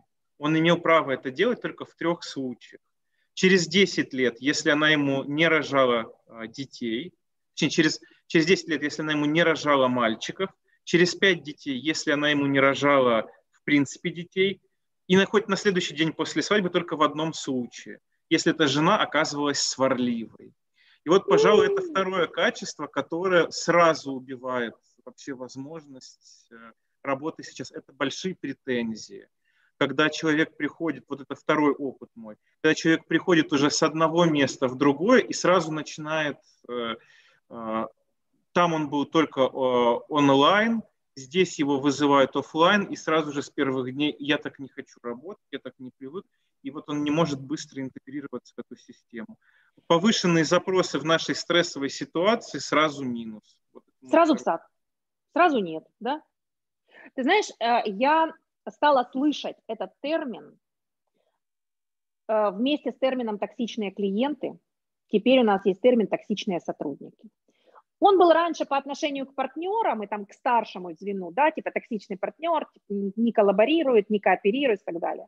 Вот. Но сейчас я понимаю, что есть профиль токсичного сотрудника. То есть мы, может быть, это вот отвечая на Наташин вопрос, да, может быть, мы еще не знаем, кого нам нужно с какими качествами. Но мне кажется, к нынешнему моменту мы точно ответили на вопрос, кто нам не нужен точно. А это уже немало. А это уже немало. Леночка, вопрос задайте, пожалуйста, дорогая моя. Передаю вам микрофон. Да, спасибо, Ирина.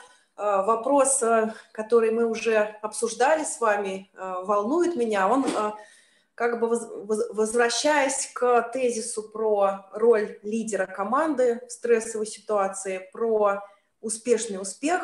Вот, может быть, вы и Наталья немножечко расскажете об этом новом тренде, который антитеза успешному успеху – vulnerability. А, vulnerability, vulnerability. это мое любимое слово. Смотрите, да, я уже даже да. умею его говорить. Да, vulnerability. То есть а, я понимаю, что, о чем это, это ложится в мою картину мира. Вот как вы думаете, вы и Наталья, как сочетать а, vulnerability партнеру, от которого команда, иногда клиенты ожидают все-таки Э, каких-то установок, э, формата, э, направления, куда нам двигаться, что нам делать, а получается, что ты как бы признаешься, ну, то есть ты имеешь право признаться, но ты говоришь своим ребятам, что, вы знаете, а я не знаю, что нам делать. Вот я сама не знаю. Лен, очень хороший вопрос на самом деле. Точно не ко мне. Я вам расскажу, почему. Мы все разные. А, мы с моей коллегой э, вывели пять типов или сценариев поведения руководителей в зависимости от двух параметров. Способность меняться и наличие ресурса для преобразования внутреннего или внешнего. То есть ты сам способен или тебе нужен внешний толчок. Я э, перешлю вам ссылочку на эту статью, она только сегодня опубликована. Мне кажется, вам понравится. Я спойлила график в Фейсбуке, кто-то, может, увидел у меня в профиле. Но есть некоторые люди, для которых слово vulnerability, например, я к ним отношусь, просто лишено смысла. Я искренне не понимаю, что это. Но мой ответ на ваш вопрос, я надеюсь, Наталья вам поможет, но мой ответ на ваш вопрос будет такой. Как к успешному успеху я отношусь, как к моде на какое-то явление, точно так же я с легкой усмешкой отношусь к новому тренду на волну рабилы. Раньше нельзя было, чтобы дети, кошки и собаки попадали в объектив камеры во время конференц-кола с клиентом. Теперь ты будешь жестокой тварью, если вдруг у тебя в кадре ребенок не просмыгнет или собачка не проскачет. Это мода. Как всякие массовые явления психики, они вызывают у меня легкое отторжение и насмешку циничную. Поэтому, если вы не знаете, как сочетать, не сочетайте. Да, Наташенька. А, ну, я попробую с тобой поконкурировать а, в цене. Пожалуйста. Я с удов... А, даже так я думала, ты хотя бы ответишь на этот прекрасный вопрос. Я просто хочу сказать, что а, vulnerability или любое другое, любая другая категория из того, что мы называем из того, что мы относим к каким-то социальным аспектам, да, психологическим или социальным, а, мне кажется, очень важно здесь каждый раз помнить, во-первых, а зачем мы это делаем, во-вторых, помнить о том, что нет стандарта, и если мы хотим это попробовать, то самое правильное – это то, как удобно нам, то, как хотим мы. И если мы хотим э, добавить vulnerability в нашу жизнь, то, наверное, вот, э, ну, вопрос номер один, а как я хочу, чтобы это было? И вопрос номер два, он такой риторический у меня, а чем это отличается от способности говорить «нет»?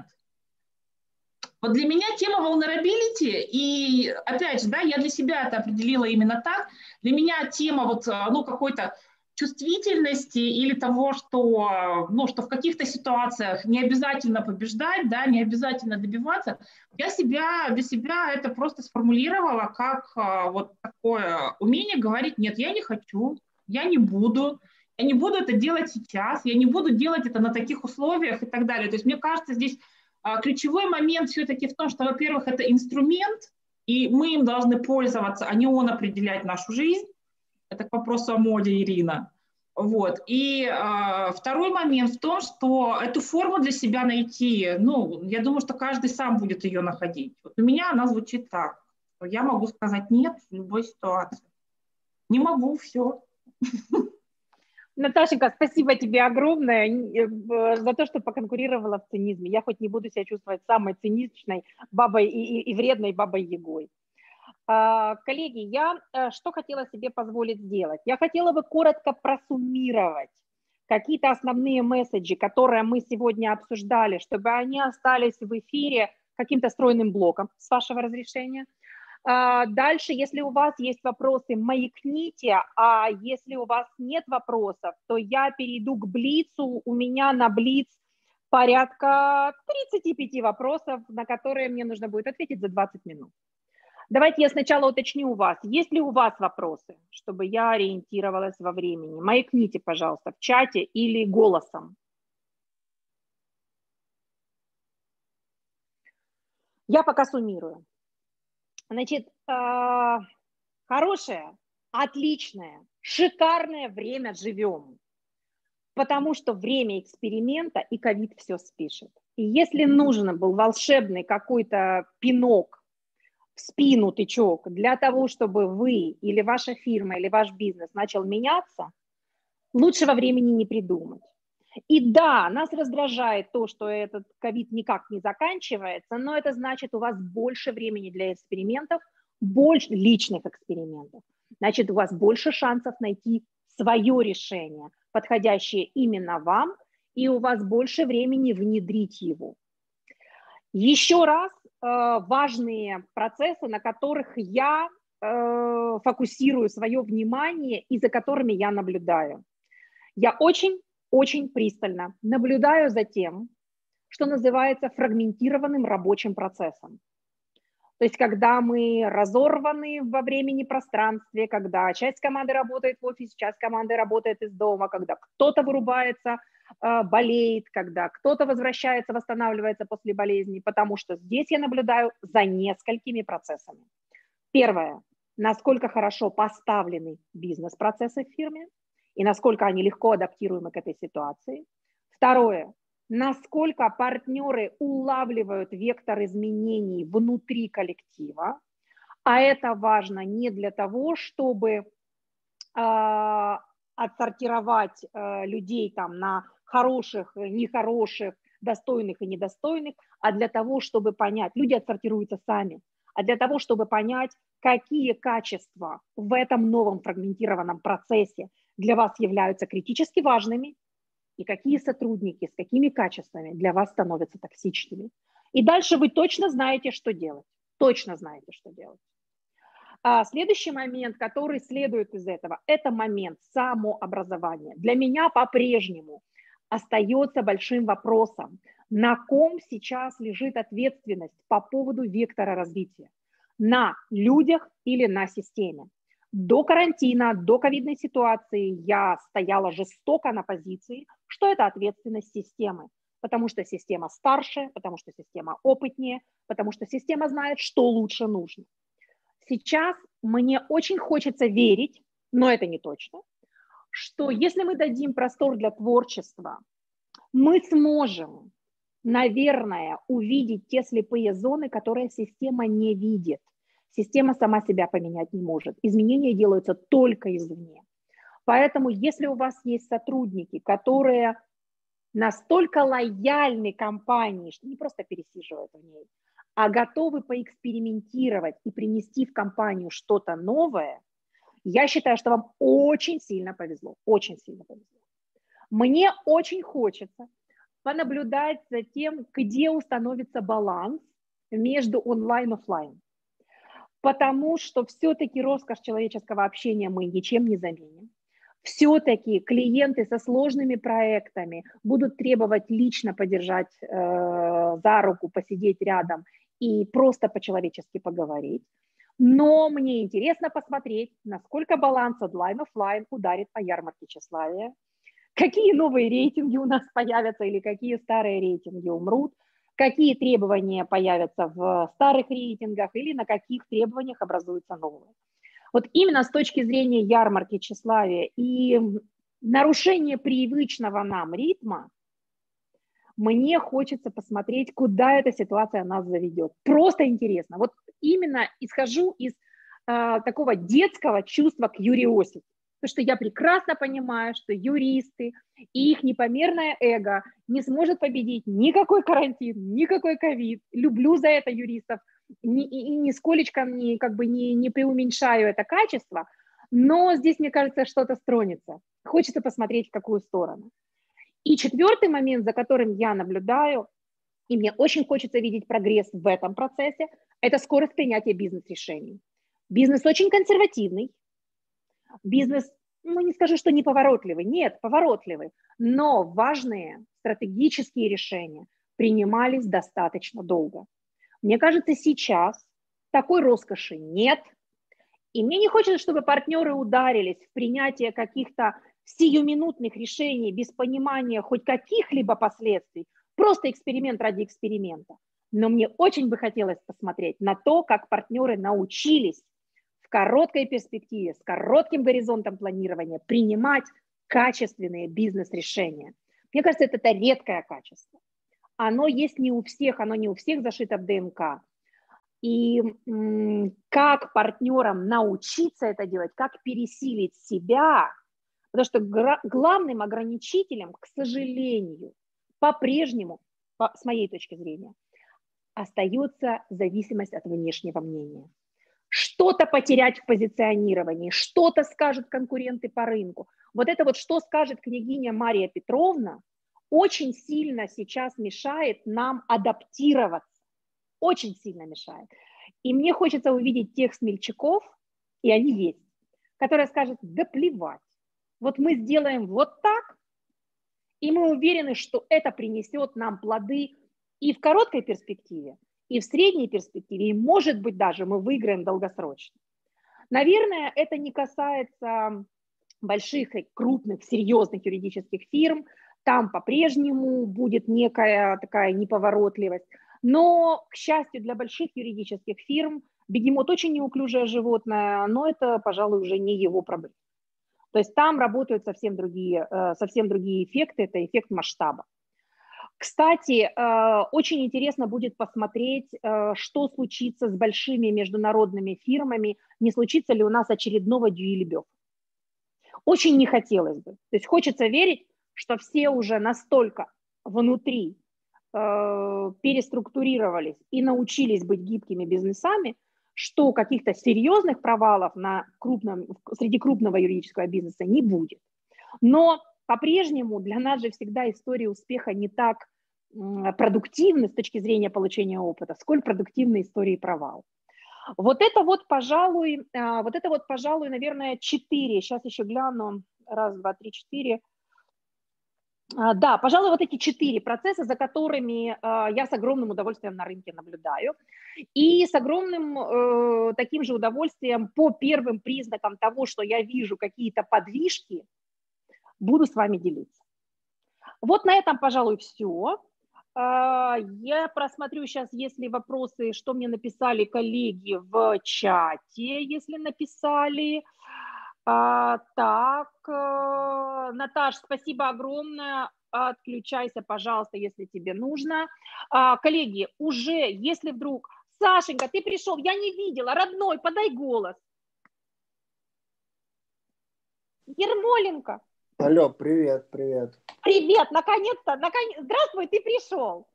Слушай, ты на каком моменте присоединился? Когда Боря говорил. Отлично. Я слушаю с большим интересом, и мне нравится твоя экспрессия, как всегда. Спасибо большое. Ты понимаешь, мне кто-то когда-то сказал, я э, сокрушалась, что э, энергия по скайпу не передается, а потом моя замечательная коллега-психолог, подруга сказала, ну, слушай, все передается, если есть.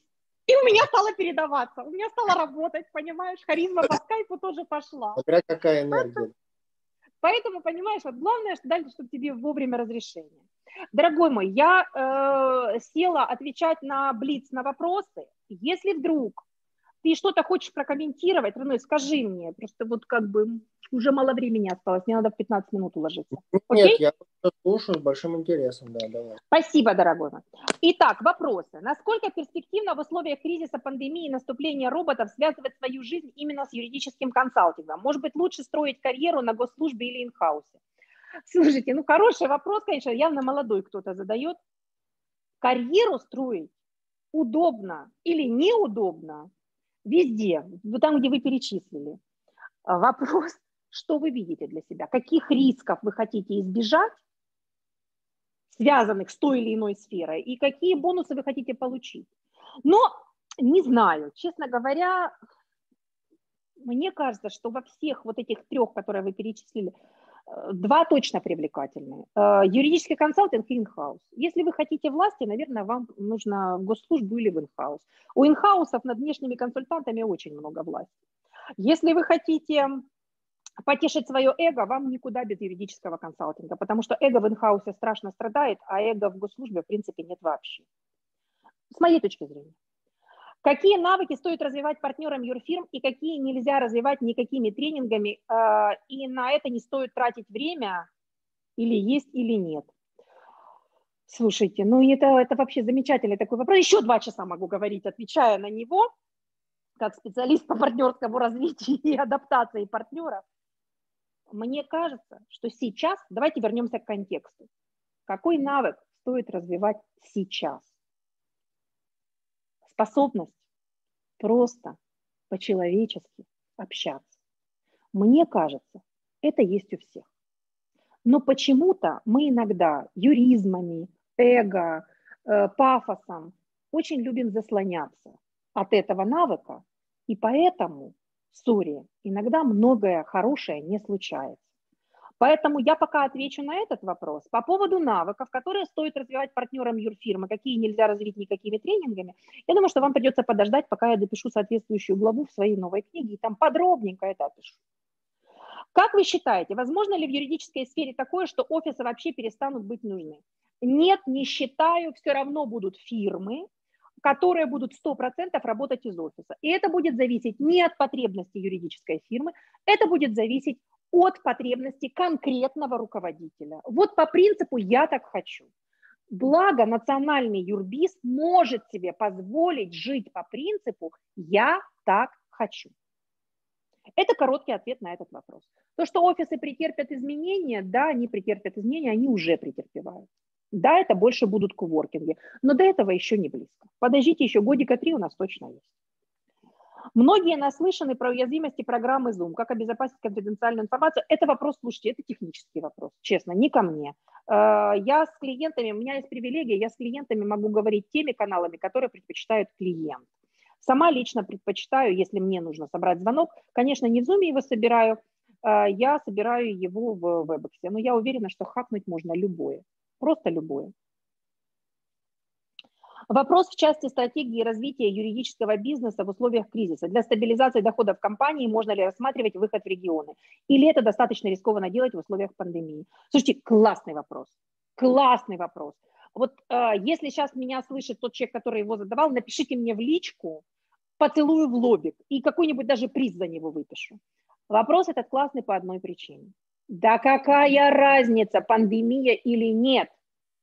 У вас либо есть бизнес-кейс для открытия новой практики, для выхода в регионы, или у вас нет бизнес-кейса. Если у вас нет бизнес-кейса, даже думать забудьте. А если у вас есть бизнес-кейс, то вам плевать на то, какая пандемия у вас за окном. Просто делайте дальше свой бизнес. Вопрос в части управления рисками. Насколько, по вашему мнению, компании нужно заниматься делами, которые имеют политический оттенок? Банкротство крупного предприятия конечным бенефициаром, которое является лицо, которое претендует на государственную должность или, наоборот, занимает пост в данный момент.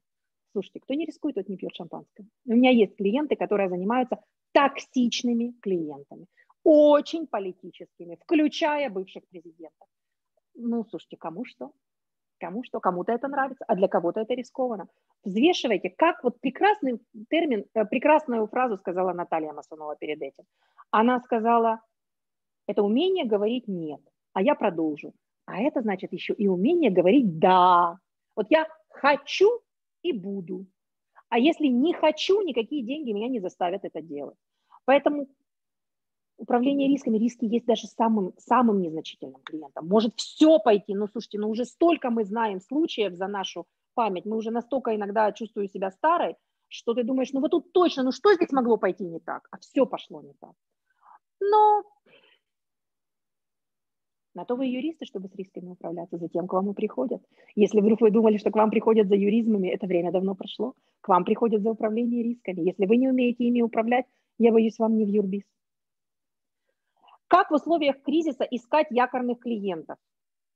Что служит критерием выбора и как убедить клиента работать именно с нашей фирмой? Я расстрою вас. Якорных клиентов в кризис вы не найдете. Якорных клиентов в кризис надо только удерживать. Их уже нашли другие до кризиса, и очень хорошо их удерживают. Очень хорошо их удерживают. Я, кстати, различаю якорных клиентов э, на две категории. И я считаю, что клиенты бывают ключевыми и лояльными.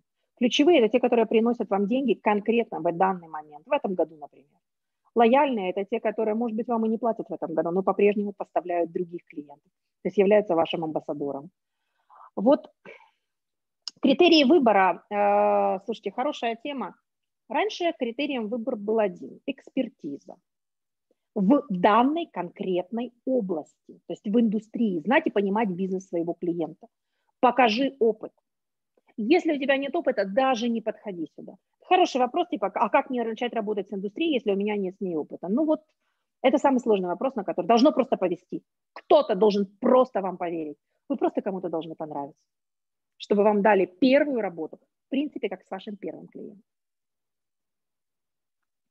Убедить клиента работать именно с нашей фирмой. Знаете, я не знаю способов убедить. Я знаю, что у клиента практически всегда есть решение. уже, когда есть панель. Потому что у клиента либо есть предыдущий опыт работы, либо у клиента есть э, какое-то понимание, что клиент хочет поэкспериментировать. Поэтому я очень-очень не хочу вас расстраивать, но при всем при том, что вам рассказывают, что выбор рациональный, выбор всегда идет сейчас по цене, и выбор, второй критерий, он иррациональный. Понравились или не понравились. Но, в принципе, вопросы, то, как они могут звучать, теоретически такие. Если у вас опыт, понимаете ли вы мой бизнес, могу ли я вам доверять, доверять, могу ли я? Вот это, про Trusted Advisors. И если у вас э, подходящий ценник, э, гибкое ценообразование, которое меня устроит. Пожалуй, все. Вот эти четыре вопроса и дают ответ клиенту на то, работать с вашей фирмой или нет. Отбор кандидатов на работу в фирму с использованием дистанционных технологий. Какие в связи с этим появились дополнительные критерии?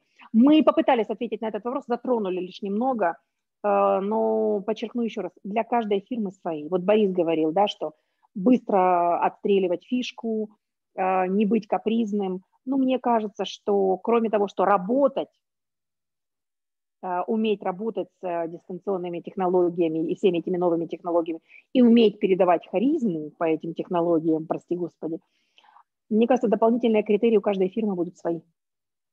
Именно под потребности бизнеса или под потребности руководителя. Хорошо, если они согласуются, гораздо хуже, если нет. Тогда бегите от такого работодателя. Как реагирует юридический рынок на пандемию, возможно ли появление самостоятельных межотраслевых практик по регуляторным мерам. Не уверена, что я до конца понимаю этот вопрос. Мне кажется, он очень юридический. А, я вам хочу сказать, рынок на любой кризис реагирует одинаково. Он пугается, потом начинает транслировать успешный успех, а дальше вступает в силу замечательное, самое любимое мое правило. Бояться и делать – это два параллельных процесса. Я не уверена, что кто-то прям сильно сделает деньги на каких-то новых регуляторных мерах по одной простой причине. Инхаусы здесь перед юрфирмами имеют большое преимущество, потому что вы одновременно увидели новое, только у них еще понимание своей внутренней специфики, не просто индустрии, конкретного предприятия, которого у вас не будет никогда.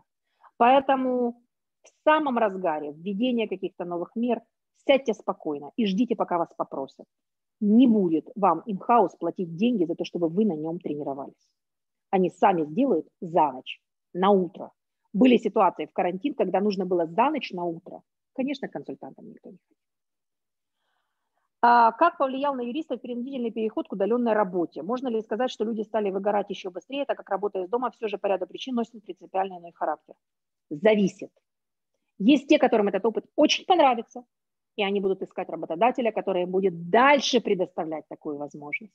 Есть те, которым этот опыт очень не понравился, и они будут бежать от работодателя, который будет требовать от них вот такого принудительного перехода или хотя бы частичной удаленки. Это будет решать сам человек. Я считаю, что к выгоранию это не имеет отношения. Выгорают не от этого. Я могу ошибаться. Я не специалист по выгоранию. Как повлияла пандемия на размер вознаграждения юристов? Слушайте, ну, как обычно она повлияла. Как вы думаете? Ну, тот, кто работал много и хорошо, получил больше. Тот, кто сидел без работы, получил меньше.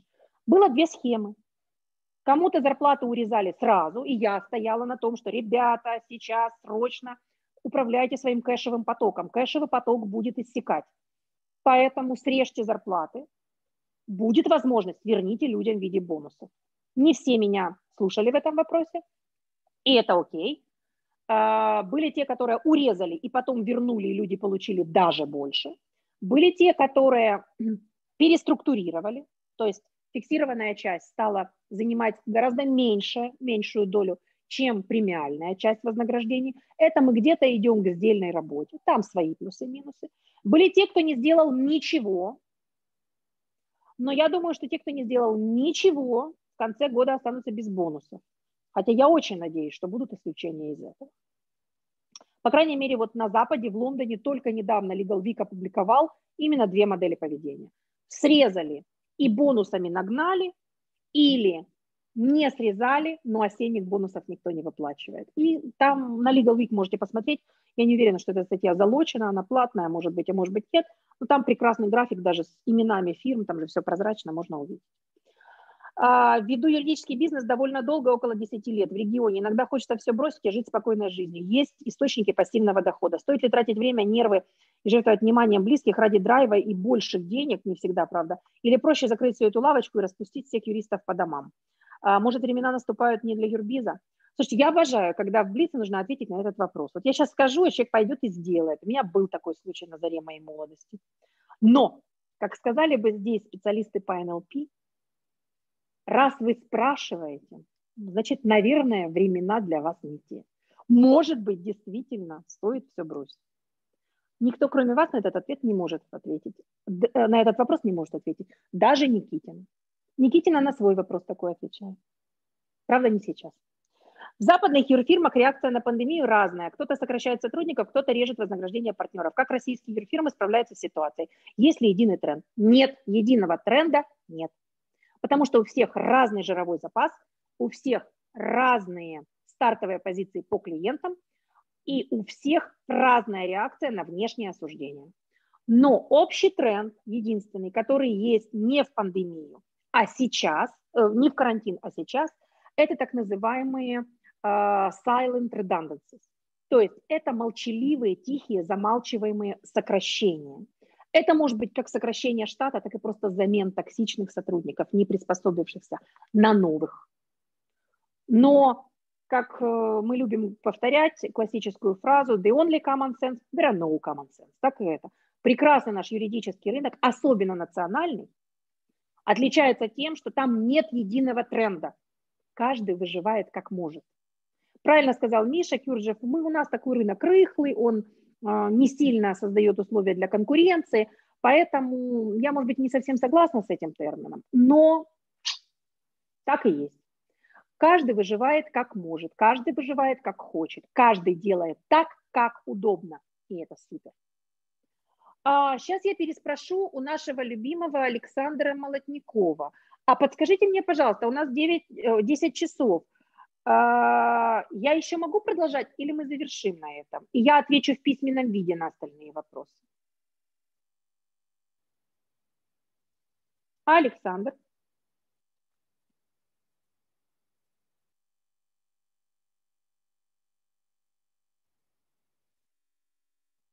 Не слышу. Ира, это Ермоленко, а ты не слушай. Да, ты Дальше просто, да и все. Ну, слушай, я же не знаю, у нас два, нет, два часа мне разрешили властвовать, а мне же надо дальше разрешение властвовать. Да-да, ну потом еще серия пенальти будет, давай, говори смело. Хорошо. А как повлияет пандемия на командировки юристов с учетом того, что многие важные вещи переходят в онлайн, судебное заседание? Слушайте, не знаю, на мои командировки повлияло плохо. Ну вот, если есть возможность не ездить, я бы советовала не ездить. Просто вопрос, насколько мы можем себе это позволить. Пока для меня непонятно. Я слышу, что юристы ездят. И меня это удивляет.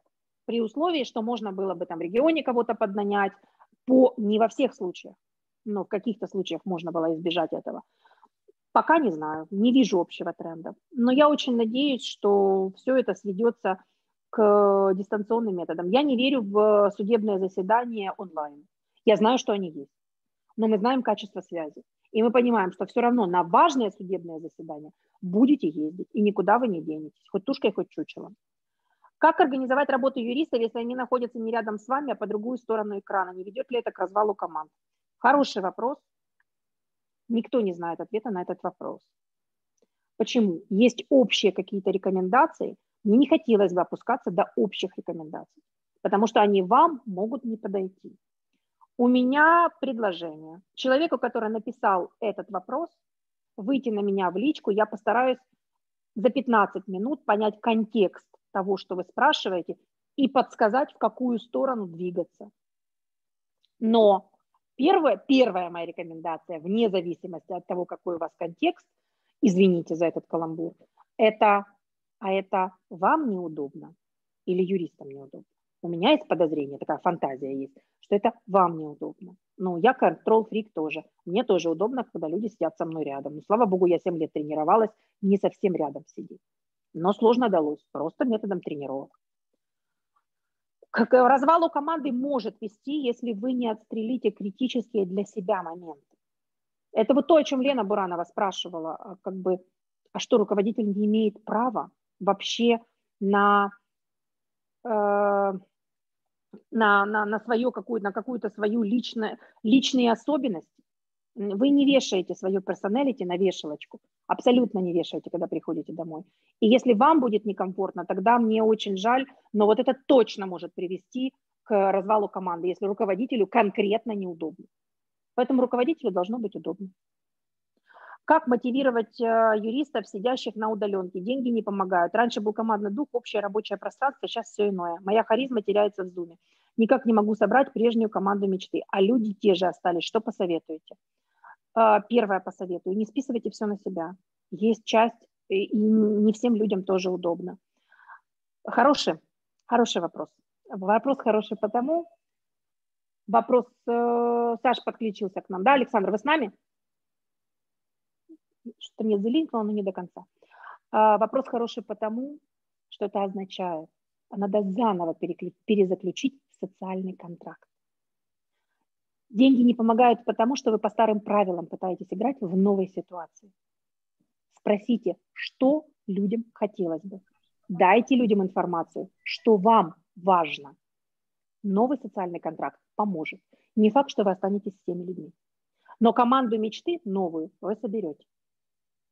Для этого вот первый шаг нужно, э, нужно ответить себе на вопрос, что вам, вам конкретно нужно от этих людей. По поводу харизма теряется в зуме. Давайте на шутке закончим. У меня даже есть короткий ролик. Все уронили. Это, по-моему, был первый мой опыт в Инстаграме, когда я записала э, короткий ролик. Харизма упала, все уронили. Это самая большая жалоба, которую юристы высказывали в карантинное время. Харизма потерялась. Но вы знаете, ответ на этот вопрос такой. А она никому и не нужна была. Успокойтесь. Не в харизме сейчас дело. Вспомните мой, мой тезис о том, что простое человеческое отношение и простой человеческий разговор. Вот как только вы к нему вернетесь, сразу и харизма найдется можно на этой позитивной ноте э, заканчивать. Александр Ермоленко, разреши мне закончить. Разрешение даю. Давай что-нибудь, давай что-нибудь позитивное, чтобы не я заканчивала. Сейчас мы разделим с тобой ответственность. А, давай что-нибудь позитивное ты скажешь, подытожь. А он Или задай какой-нибудь вопрос. позитивного. А, вы же поймите, что Ермоленко это самый главный пессимист а, неправда, неправда. Вообще нет, нет, я его знаю другим. Вы, знаете другого Ермоленко. То вам неправильного Ермоленко предъявили. У меня ну, Ермоленко понятно. абсолютно другой. Ну, Слушайте, хорошо, другой Ермоленко, скажи что-нибудь позитивное, чтобы мы все обрадовались. Я хочу сказать, что вот те обсуждения, которые сегодня были, уже много сформулированного разного, они на мой взгляд, показывают. То есть сегодня было гораздо более содержательно, более зрело, чем то, что было у нас по весне. В том числе и мы с Сашей делали круглый стол, вот, ну, Moscow Lawyers, на эти темы. То есть на самом деле а, понимание формируется, и вот это, мне кажется, очень хорошо и позитивно. То есть мы действительно, вот те люди, которым положено это осмысливать, это партнеры юридических фирм, и это, собственно, наши консультанты, которые нас, ну, ПВДРи наши, вот, такие как Ира, а они как раз э, как-то формируют понимание новой реальности. И вот мне кажется, что на дистанции полгода уже видно, что сегодня гораздо лучше. И вот это, мне кажется, очень хорошо. Саш, спасибо большое. А, я тогда лаверды сделаю. Э, конечно, мы за полгода продвинулись. Я думаю, что это далеко не финал. И на 100 вопросов, пожалуй, у нас есть, ну, может быть, 20-25 ответов. А мы же любим, чтобы на 100 вопросов 100 ответов. Меня радует в этой ситуации одна штука, что сейчас можно проводить любые эксперименты. Я не устану это повторять. У вас есть шикарное окно возможностей попробовать то, что вы давно хотели или даже не мечтали, потому что ковид все спишет. Вам сейчас простят и сотрудники, и клиенты. Услышьте этот посыл, услышьте это разрешение. Я за каждую букву этого разрешения вам отвечаю профессионально своим именем. А второй момент, который бы я хотела, э, которым бы я хотела поддержать, первый момент, это то, что, дорогие партнеры, берегите свой ресурс. А, мне такое ощущение, что на эту тему хочется прям даже отдельно поговорить, потому что я знаю, что много суеты, я знаю, что на вас лежит очень большая ответственность, как на собственниках бизнеса. На вас обезы, они тяжелые, их много, коллектив, клиенты, э, деньги, э, бизнес в целом. Но тормознитесь. Вы все разные. Вы по-разному реагируете на вот эти кризисы. У каждого из вас свой стиль поведения. Не пытайтесь кого-то копировать. Тормозните, найдите время для себя. Как только вы это время найдете, вы сможете гораздо эффективнее оценить ситуацию, сделать выводы, не пропустить важного и отрефлексировать, чтобы еще через полгода, как Саша сказал, мы звучали еще более содержательно. Вот на этой э, штуке я, наверное, позволю себе попрощаться. Поблагодарю всех коллег, которые примкнули к нам, потратили свое время и свою энергию на дискуссии. А Александра с командой поблагодарю за приглашение. Это наш первый совместный опыт. Мне очень понравилось. Спасибо большое. Спасибо, Ирина. Огромное спасибо за то, что нашли время. И огромное спасибо всем тем, кто присутствовал здесь и тратил это время на то, чтобы понять не то, что было раньше, а на то, что будет впереди. Я думаю, нас всех ждут очень интересные э, времена в позитивном плане. Спасибо, коллеги. Отключайте стрим. Ладно, пока. Пока.